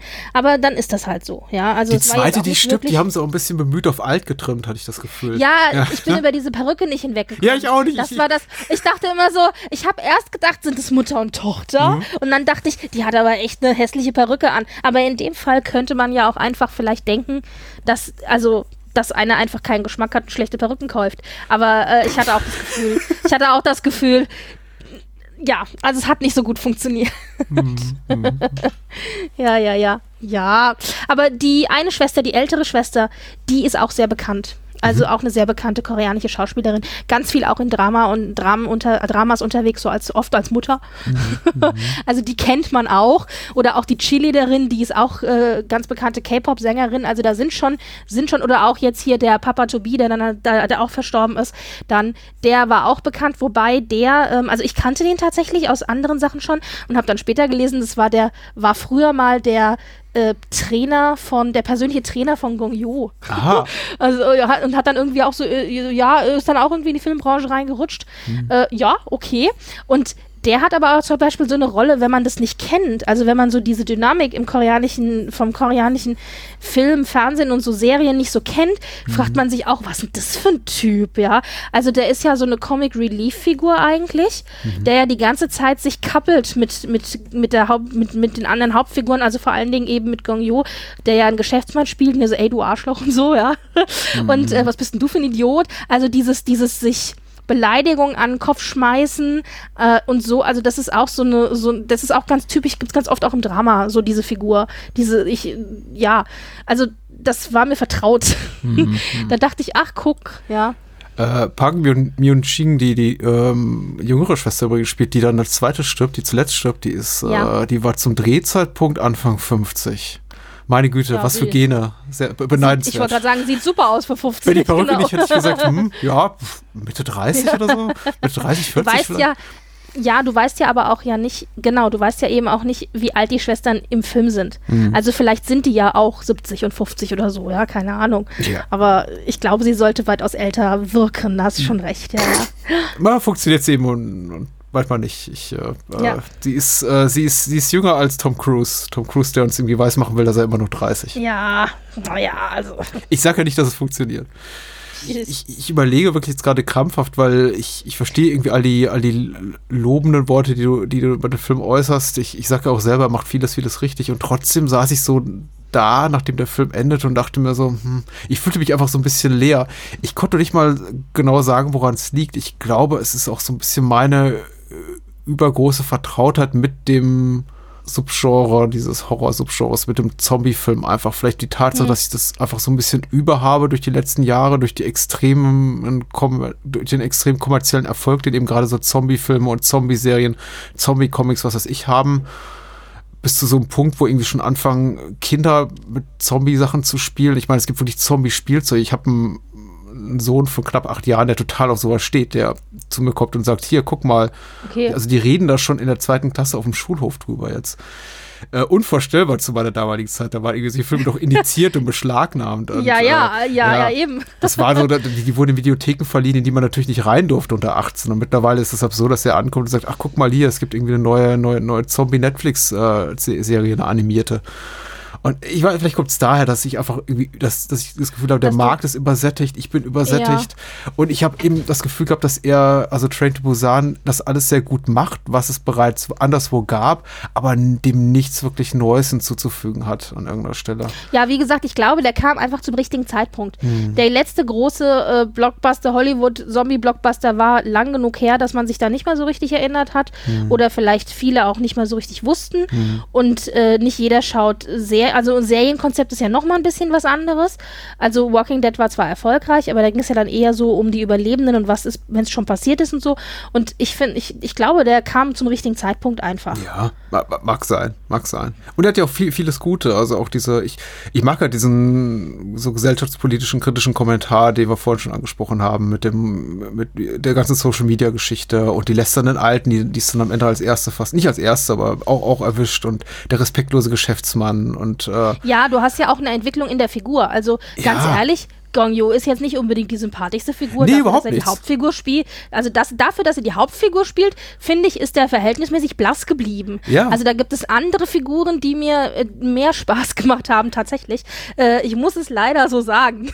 Ich finde, ich finde, ich Und- finde Sa- Sangwa, der hier seinen, äh, den, den, den werdenden Vater spielt, echt super, weil er irgendwie auch wirklich abkotzt über ihn zurecht zu Beginn, weil er Ja. ihm auch die, die Ja. Tür vor der Nase zuschmeißt und sagt hier, äh, ich habe gehört, dein Vater ist so ein äh, Fondsmanager für, für, für eine große Bank, so, so ein Arschloch, allein das macht ihn schon als Arschloch und dann, dann sagt doch seine Frau, sag doch sowas nicht vor seiner Tochter und er meint Ja, auch nur, genau. äh, ich glaube, die Tochter sogar selber sagt, das denken eh alle, weil ich es ist okay, dass ja, es ja, sagt. genau. Das genau. Kind beim Namen also, nennt. Richtig. Und du siehst halt aber auch den Wandel der Figur. Also der, er macht ja schon innerhalb des Films eine Wandlung durch eben hin zu einem mehr rücksichtsvolleren äh, Menschen, würde ich jetzt mal behaupten. Da finde ich zum Beispiel, fand ich die Szene auch sehr stark, als sie ja dann diese Auseinandersetzung haben mit den restlichen Überlebenden, eh, angeführt von diesem Geschäftsmann, dass in dem Moment, in dem der Geschäftsmann sinngemäß sagt, äh, wir sind uns selber der Nächste oder ich bin mir selbst der Nächste, er so einen Spiegel vorgehalten bekommt, wie er eigentlich selber auch die ganze Zeit war. Denn es ist Wort für Wort genau das, was er noch keine Stunde vorher im Film zu seiner Tochter gesagt hat. Also lass die anderen, als sie da fliehen und er doch diesen Geheimtipp hat, als sie äh, an dieser einen ähm, Zugstation, Zwischenstation John, machen. ja, genau. Ja, das, wo das genau. Militär dann Und auf sie losgeht. Richtig, er hat dann einen Geheimtipp, dass er eben nicht ähm, rauslaufen soll aus Mhm. dem, aus dem, äh, aus der Station, sondern irgendwie an eine andere Stelle, weil sie nämlich sonst in Quarantäne äh, müssen und so weiter und so fort. Und er sagt es aber keinem und biegt einfach quasi ab. Und seine Tochter kriegt es mit und sagt, wo gehst du denn hin? Und dann, dann kriegt, kriegt er das halt, kriegt sie das mit. Und dann sagt sie, ich sag den anderen Bescheid. Und er so, nein, nein, bleib hier. Und als sie ihm das dann vorwirft, sagt er eben, ja, aber lass die anderen doch gehen. Wir sind, es ist wichtig, dass wir überleben. Wir sind uns selber die Nächsten. So. Ja, und das fand ich eine sehr schöne Szene dann auch später mit dem Geschäftsmann. Es war natürlich sehr klar, logisch ist es sehr äh, mit dem Holzhammer. Ja, ist ja. Aber, aber trotzdem, das hat, und das fand ich hat super funktioniert, weil du in dem Moment, in dem er diesen Geschäftsmann ansah, ihm ganz genau angesehen hast, dass er denkte, ja, das ist genauso, wie ich auch noch gewesen bin vor einer Stunde. Mhm. Ja. Ich Ja. glaube, also ich, ich, ich mag tatsächlich auch diese, diese ganzen, der Charakterwandel und die, die damit verbundenen äh, Gesellschafts gesellschaftspolitischen Kommentare. Und der Film zeigt mir eben wieder so, immer so Sachen, die ich so auch sehr gerne mag, gerade so in diesem Kontext des Zombie-Films. Ich glaube, diese sehr atmosphärischen Szenen teilweise zu Beginn, wo man eben auch, wo eben und, und nicht alle infiziert sind, wo man dann eben auch diese sehr atmosphärischen Szenarien hat, wo, da, wo es da diesen Ascheregen oder Ascheschnee gibt und äh, eben diesen vereinzelten Zombie, der jemanden auf dem Bahnsteig an, anspringt. Du sieht eben nur die kleine Tochter beim Blick aus dem Fenster und dann fährt der Zug eben weiter. Oder eben ja, das, was du gerade sagst, wo sie da bei diesem äh, zuerst menschenleeren Bahnhof eintreffen in Daejeon äh, und eben noch nicht wissen, dass das ganze Militär auch mittlerweile infiziert, zombifiziert ist und sie gleich angreifen wird. Also ich, ich mochte, mir gefiel das immer wahnsinnig gut, wenn der Film zur Ruhe kommt. Und deswegen, glaube ich, ärgerte mich dann auch umso mehr, wenn er dann eben wieder so für mich, wie ich fand, sehr, sehr konventionelles Action-Kino abdriftete mit diesen ganzen auch Skip-Frames, die man aus äh, äh, Saving Private Ryan kennt. Hab so diese ganzen, weißt du, wo sie halt irgendwie einzelne Frames ra rausnehmen, um einfach äh, Ja. Leute schneller rennen zu lassen, dass es einfach optisch nochmal so ein bisschen krasser wirkt und schneller. Und also Ja. das, das, das ist einfach, das wirkte für mich einfach so abgegriffen. Das wirkt für mich 2016 eben so abgegriffen. Und ich glaube, 2006 hätte ich es vielleicht doch verziehen. Aber Aber das ist dann natürlich die Frage, vielleicht ist, fällt es dir, wie gesagt, tatsächlich so, so krass auf, weil du dich halt auch so mit dem Medium Film oder mit Filmen an sich so, so doll beschäftigst. Ja, Also, vermutlich, ja. Mir tatsächlich ist es nicht so aufge aufgefallen. Ich habe das zwar zur Kenntnis genommen, aber es ist für mich noch nicht so übersättigt. Hm. Ja. Äh, lässt sich schwer gegen argumentieren. Also ich habe Ja, ich, ja, natürlich. Ich, ich finde es auch komplett ko komplett in Ordnung. Also ist, es gibt auch sicher, ich meine, Kontext macht immer die die Musik und wenn ich ich, ich verstehe das vollkommen, wenn ich wahrscheinlich einen K-Drama zum ersten Mal gucken würde, was jetzt der Fall wäre, wenn ich jetzt, jetzt eins beginne, nachdem wir miteinander reden, würde ich wahrscheinlich auch sagen, oh, das ist vermutlich das beste K-Drama aller Zeiten. Da würdest du mir sagen, nee, weißt du, das ist das ist so ein Handlungsstrang, das ist so ein Handlungsstrang, der wurde schon in acht anderen K-Dramen behandelt und ich kann dir sehr viel bessere empfehlen. Und äh, Ja, ja.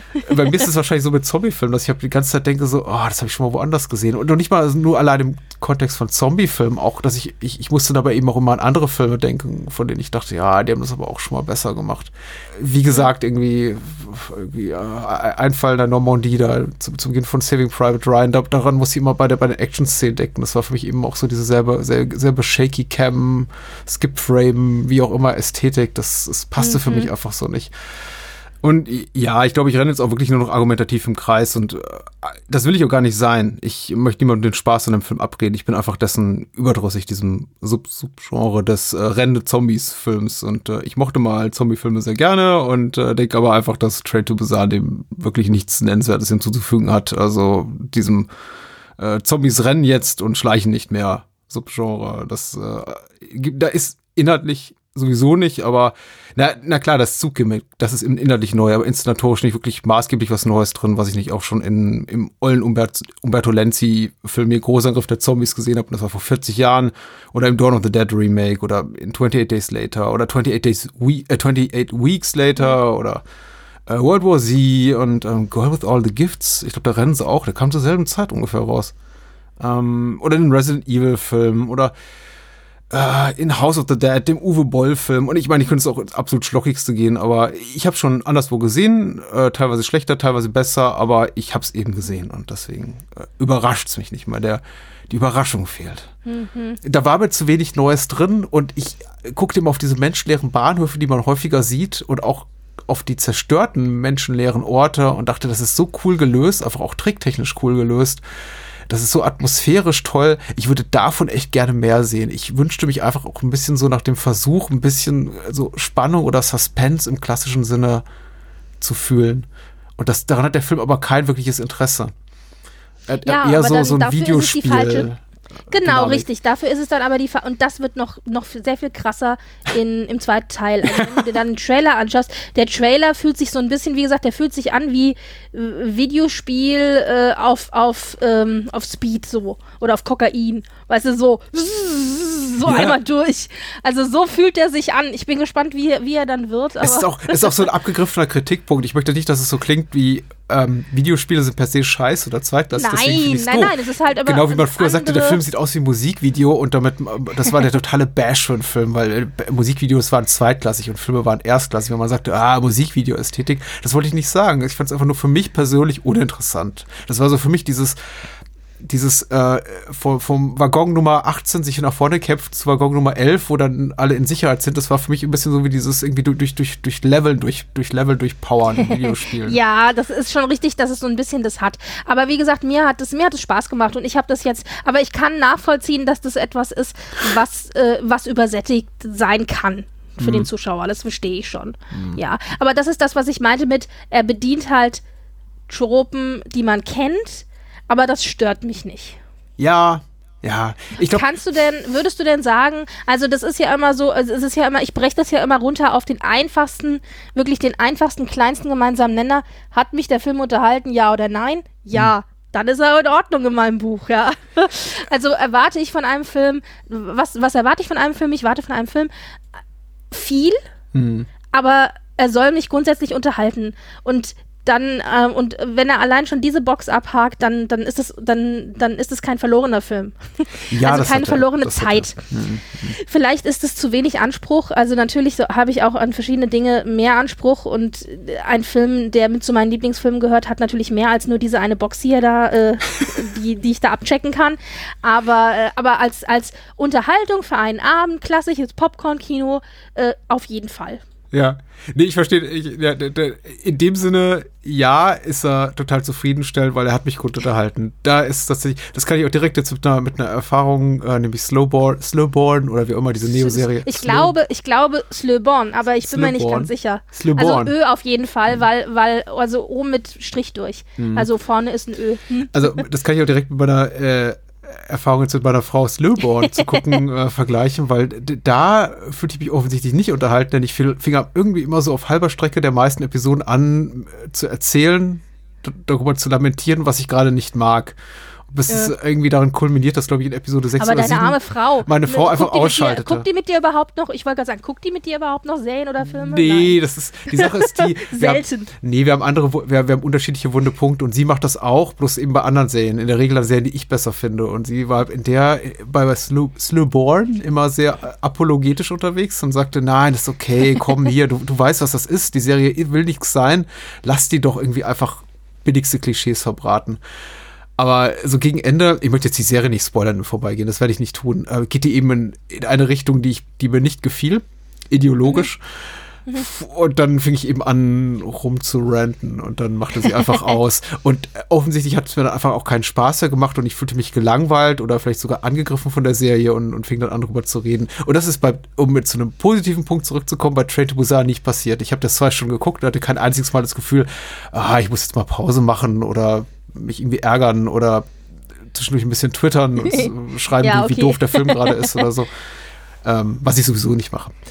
Auch wenn der Film doof ist. Äh, also in, in dem Sinne ja, unterhaltsam ja. Ja, ja, klar. Naja, aber das war halt mal was anderes.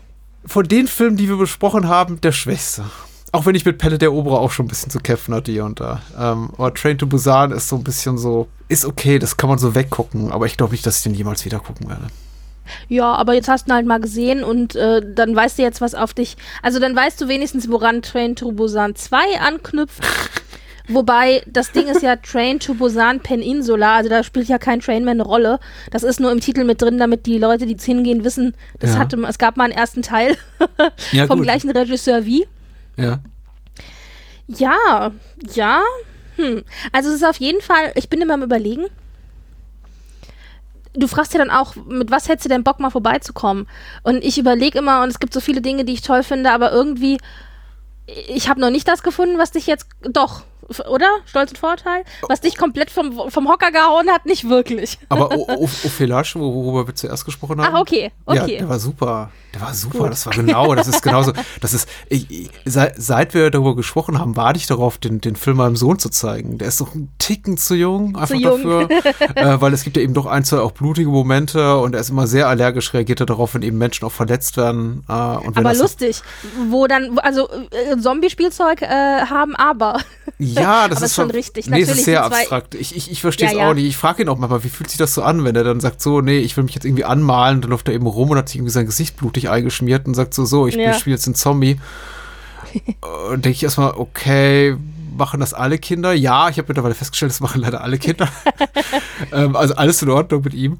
Ähm, aber er kann eben auch nicht verbalisieren, warum er das cool findet. Ähm, Die sehen es völlig anders. Das ist doch genau das Gleiche mit, wenn wir haben, also wenn ich überlege, wenn ich heute Märchen lese, der Brüder Grimm, Hm. über Hexen, die Kinder fressen und was nicht alles, ja.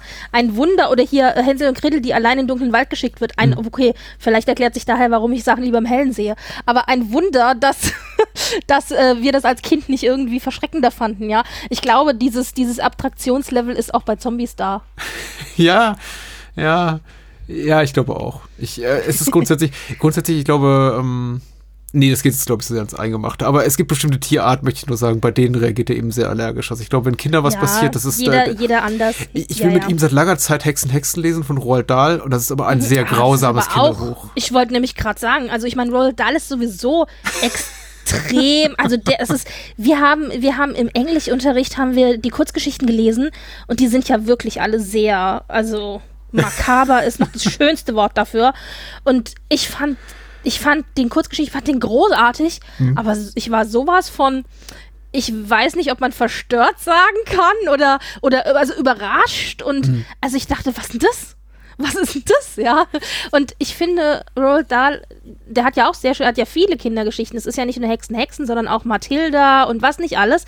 Also der hat Ja. viele Dinge, die sind super, aber schon sehr verstörend, teilweise. Äh, ja, in unterschiedlichem Ausmaß. Also zum Beispiel Ja. äh, Charlie die Schokoladenfabrik ist ja sehr, ich glaube, du kannst Ja. gu- gut darüber hinweglesen, dass die Kinder da im Grunde gefoltert werden. Äh, weil das ja sehr, sehr abstrakt auch äh, beschrieben ist, wenn die dann irgendwelche Maschinen reinstürzen und dann ausgewrungen werden und dann irgendwie, weiß ich, äh, blau und platt wieder Ja, rauskommen ja, wie ein ja. Kaugummi. Ja. Wie ein Heidelberg-Kaugummi. Aber das ist, äh, das ist okay. Ich glaube, das ist irgendwie auch zu abstrakt, aber in Hexenhexe ist es zu wortwörtlich, weil das beginnt ja schon damit, dass, dass ich glaube, da, da gibt es auch so eine Art Prolog, der beginnt mit, äh, äh, ja, wir erzählen euch eine Geschichte, aber ihr müsst wissen, dass alles wahr ist, was wir euch erzählen. Und äh, es gibt wirklich Hexen und eine Hexe könnte jeder sein. Eure eigene Mutter könnte eine Hexe sein oder eure Lehrerin. Und das ist so, oh. Und dann ist es auch noch so charmant illustriert mit eben Bildern von irgendwie toten Kindern und glatzköpfigen Hexen und getöteten Mäusen und äh, also gerade bei, bei Gewalt gegen Mäusen, da geht gar nichts mehr für meinen Sohn. Ja, gut. Das ist, äh, wir haben das dann abgebrochen und ich habe gesagt, wir versuchen es mal mit James und der Riesenpfirsich. Hm. Ja, ich weiß auch gar nicht, äh, ist denn, ich habe Hexen, Hexen nie gelesen. Ich kenne nur den Film. Der ist, glaube ich, weniger grausam als das Buch, gell? Der mit Angelica Houston ist sehr Ja. toll. Ja, der, aber der ist, glaube ich, weniger, äh, also ja, der ist super, aber ich glaube, das Buch ist wahrscheinlich ein bisschen schlimmer, oder? Ich, ich, puh, da fragst du den Falschen. Ich muss dir mal her. Sohn zeigen. Ja, ja, ja, ja, ja. Okay, ja. ja, ja, ja, aber also das zu, zu Faszination von äh, Horror und, äh, und so. Ich, ich weiß, es driftet ab, äh, aber das sind wir ja mittlerweile gewohnt. Ähm, äh, ich, ich hoffe, wir finden bald was Schönes. Ich, ich suche noch nach der Gelegenheit irgendwann, und du äußerst dich so ausführlich bei anderen äh, Podcast-Formaten zu Star Trek. Äh, irgendwie steht das mir auch noch so im Hinterkopf. Wir müssen irgendwie mal einen Weg finden, um über irgendwas Star Trek-Relevantes zu sprechen, weil ich mir auch so ein bisschen was von deiner positiven oder positivistischen irgendwie so äh, Haltung auch den neuen Star Trek-Serien gegenüber abzwacken will, weil ich suche noch so danach. Ich gucke mir Ja, das alles an und denke mir, und- oh, ah. es ist, äh, es ist oh, noch schlimmer als das vorherige. Es ist, Picard ist noch schlimmer als alleine. Discovery. Und du bist da ja nicht alleine und das, das, was ich, also es ist so schlimm, also was heißt schlimm? Also ich, ich bin dem ganzen Jahr etwas positiver gegenüber äh, aufgeschlossen generell, Mhm. aber es gibt so ein paar Leute, die ich wirklich innerhalb des Star Trek, äh, das, sagen wir mal in meiner Twitter-Bubble Mhm. für Star Trek, die ich wirklich gerne mag und die ich, äh, die ich, wo ich, wo ich wo ich spannend finde, was die zu sagen haben zu Star Trek Mhm. und auch gerne höre und gerne mit denen darüber rede. Und die sind so negativ, was die neuen Serien angeht. Und ich krieg da jedes Mal die Krise. Und ich denke mir so, das geht nicht. Du kannst aber, oh, du kannst doch nicht so negativ sein. Und ah, ich weiß auch nicht. Aber ja, also ich weiß ja nicht, lass mich nachdenken, wann kommt denn der nächste Teil 4 im, im Abrams-Verse? Der wird wahrscheinlich nie veröffentlicht. Ich glaube auch nicht, dass so bald was kommt. Ja, und der, der ähm, Tarantino Star Trek-Film ist, denke ich mal, auf Eis gelegt. Da haben wir zwar offiziell noch nichts gehört, aber ich denke, das hat sich erledigt. Ich überlege gerade, was der nächste Film wäre. Weil ich glaube, bis zum nächsten Film müssen wir noch ein bisschen warten. Ja, während, du überlegst, wollte ich zu der Debatte darum sagen, dass ich glaube, weniger, ich mich weniger daran störe äh, an der Tonalität oder der Machart der, der, Ja. der neuen Serien, weil wenn dir das gefällt, gut, wenn es dir nicht gefällt, guck's eben nicht. Es, Ja. ich, ich, mich stört ehrlich gesagt eher so die Rhetorik darüber, die Art und Weise, wie eben das kommuniziert wird. Es gibt ja so bestimmte Hashtags, die ich gar nicht zitieren will, weil ich glaube, einige jetzt Leute von den Fans, die es nicht mögen, meinst die du? äh, vor allem von den Fans, die es eben nicht mögen, weil ich finde es so komplett legitim zu sagen, ich mag's nicht und auch ich sag, äußere ein, einige hab schon öfter gesagt, ich mag's nicht sonderlich und einiges mag ich eben überhaupt nicht. Ich fand also die, die, das Ende von Picard desaströs und es, also es sind einige, ich habe es angefangen mit meiner Frau und sie hat es aufgegeben und sie liebt Star Mhm. Trek Next Generation. Sie hat gesagt, es hat ihr das Herz gebrochen, also sie kann das nicht weitergucken. Mhm. Und ich habe es zum Ende geguckt und dachte, "Na ja, okay, aber ich gehe jetzt nicht auf einen Twitter-Rant und ich benutze nicht die entsprechenden Hashtags und das stört mich eben. Ich liebe zum Beispiel auch das neue Battlestar Galactica, das neue wohlgemerkt und ich mag das alte überhaupt nicht, weil es ist billig produziert, nicht ambitioniert, wie auch immer. Aber ich würde. Ja.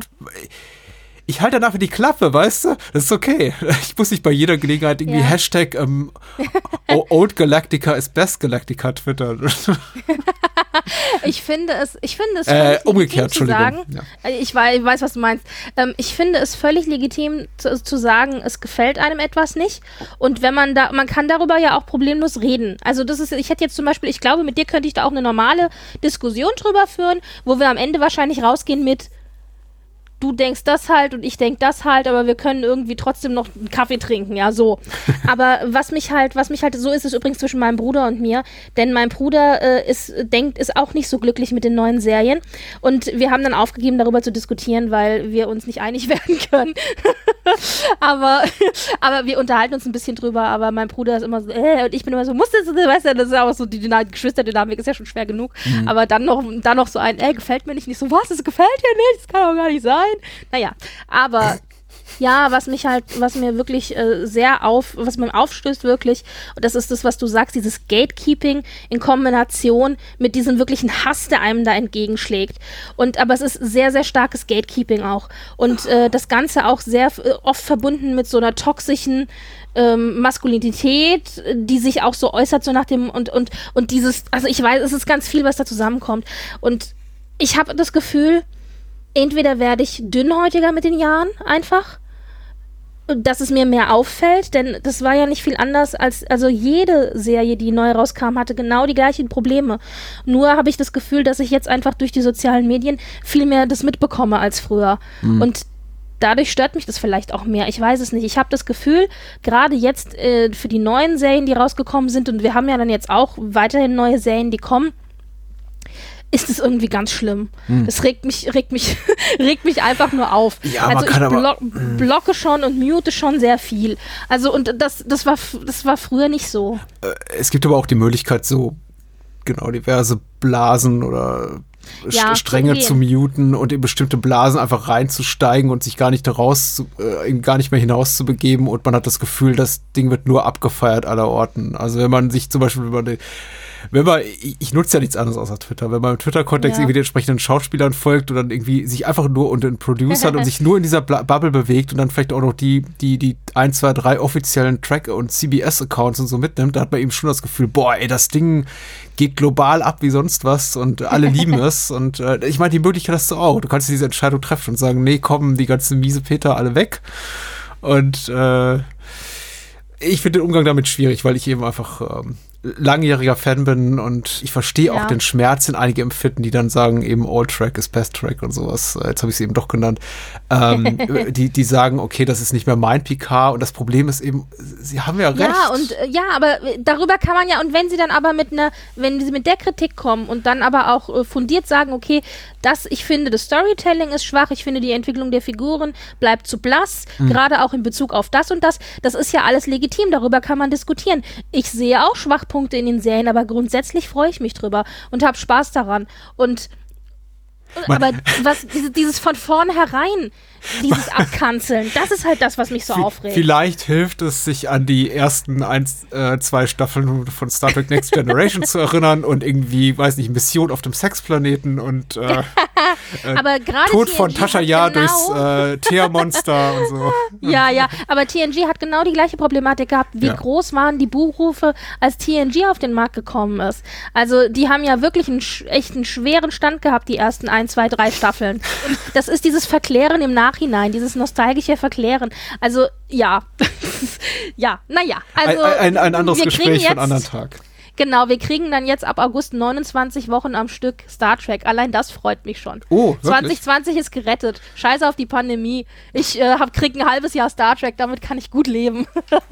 Ja, also im August fängt Lower Decks an, die animierte äh, Hm. Serie für Erwachsene. Ja, ich weiß, da weiß ich auch noch nicht, wie, wie, da reden wir mal andermal drüber. Aber da, äh, ja. hm. Und, Stichwort äh, dann- toxisches Fandom, Rick and Morty Fans und ja. Och, ja. Und im Anschluss daran kriegen wir dann Discovery Staffel 3. Also Mhm. wir haben dann 29 Wochen am Stück Star Trek. ja, ich versuche da, da mit, mit ga- ganz offen daran zu gehen. Mit möglichst, gro möglichst großzügig und ähm, äh, vorurteilsfrei. Äh, wo kann man dich denn noch so hören? Ja, weil wir jetzt über Star Trek geredet haben, ich bin Teil des Trackgasm-Teams. Mhm. Das ist ein Star Trek-Podcast, der sich vor allen Dingen mit den neuen Serien befasst. Wir haben über Discovery gesprochen und reden und äh, über PK und werden dann jetzt auch in Zukunft über Lower Decks beziehungsweise Star Trek äh, Discovery Staffel 3 reden. Und ab und zu zwischendurch mal so eine Folge über was uns interessiert. Ähm, da, äh, genau, erzähle ich immer ganz viel, was ich von Star Trek halte, zusammen mit drei anderen Kollegen. Dann habe ich einen Jane Austen Podcast, auch hier wieder gemeinsame Schnittmenge. Ich meine, wir hatten ja die, den äh, Stolz und Vorurteil äh, Serie, die ich mal mitgebracht hatte. Und äh, zusammen mit Lara, das ist der erste deutschsprachige Jane Austen Podcast, soweit wir wissen. Und wir arbeiten uns an Jane Austen ab. Wir haben gerade Emma abgeschlossen, dann fehlen jetzt noch wir, äh, wir besprechen die Werke in Schreibreihenfolge. Jetzt fehlen eigentlich nur noch zwei reguläre Werke und zwei Fragmente. Mhm. Und dann sind wir durch. Ich denke, das dauert noch mindestens ein bis zwei Jahre, aber dann sind wir durch. Und da besprechen wir die Bücher und die Film- und, Film und Serienadaptionen. Also wir sind so eine Mischung aus literarischem und Film-Serien-Podcast. Ich höre das wahnsinnig gerne. Das kann ich auch per per persönlich empfehlen. Ich höre da un unglaublich gerne rein. Und, Ja, danke, das freut uns. Dann habe ich noch, das ist eigentlich so, ich muss sagen, äh, du weißt ja, wie das ist mit Podcasts. Man fängt mit einem an und hat dann plötzlich zehn. Ja. Äh, der, der erste Podcast, mit dem ich angefangen habe, war oder ist der Frankfurter Kranz. Das, äh, da ist der Name im Grunde das, was der Name sagt alles. Also wir treffen uns zu einem gemeinsamen Kaffeekränzchen und sprechen über alle Themen Royals und Celebrities und äh, was uns ja so unter den äh, Nägeln brennt. Ja. Und äh, das ist so ein bisschen noch mein insgeheimes, mein Herzensbaby, weil es halt das erste war. Du, du hast ein bisschen erzählt, worum es beim nächsten Mal geht, äh, wahrscheinlich. Und ich habe schon gesagt, ich verstehe kein Wort. Da bin ich irgendwie so Ja, komplett die Folge raus. ist, die Folge haben wir jetzt gerade veröffentlicht. Wir haben ein kleines Special zur Hochzeit von Prinzessin Eugenie von Großbritannien mit ihrem Verlobten gemacht. Das war eine Überraschungshochzeit, mit der keiner gerechnet hat. Plötzlich kam eben die Medienmeldung, sie hat heute Morgen geheiratet. ja, und da mussten wir dann auch sagen, äh, jetzt müssen wir da unbedingt drüber reden. Na gut. Irgendjemand muss es ja tun. Wen ist? Ja, ja, ja.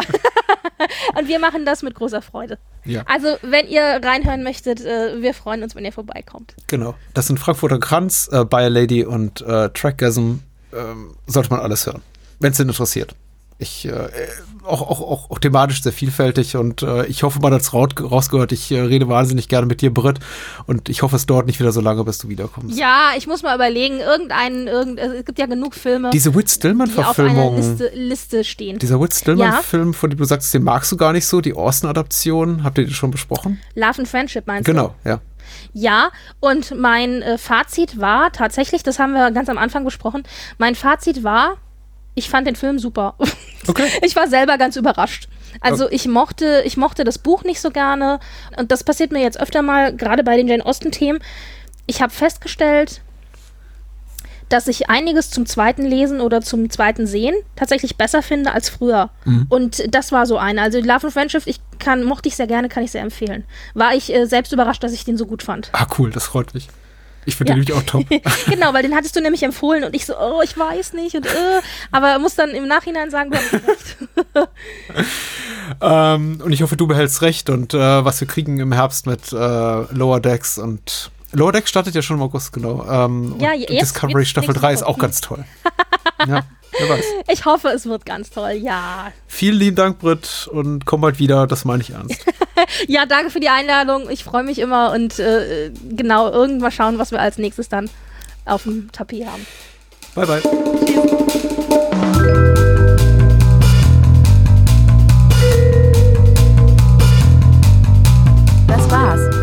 Mehr Bahnhofskino und die Bahnhofskino Extended Edition gibt es bei iTunes, Spotify und überall, wo es gute Podcasts gibt. Und denkt bitte daran, eure Unterstützung durch eine Patreon-Patenschaft oder PayPal-Spende sichert diesem Podcast das Überleben. Unter bahnhofskino.com findet ihr alle Möglichkeiten, uns unter die Arme zu greifen. Vielen Dank fürs Zuhören und adios.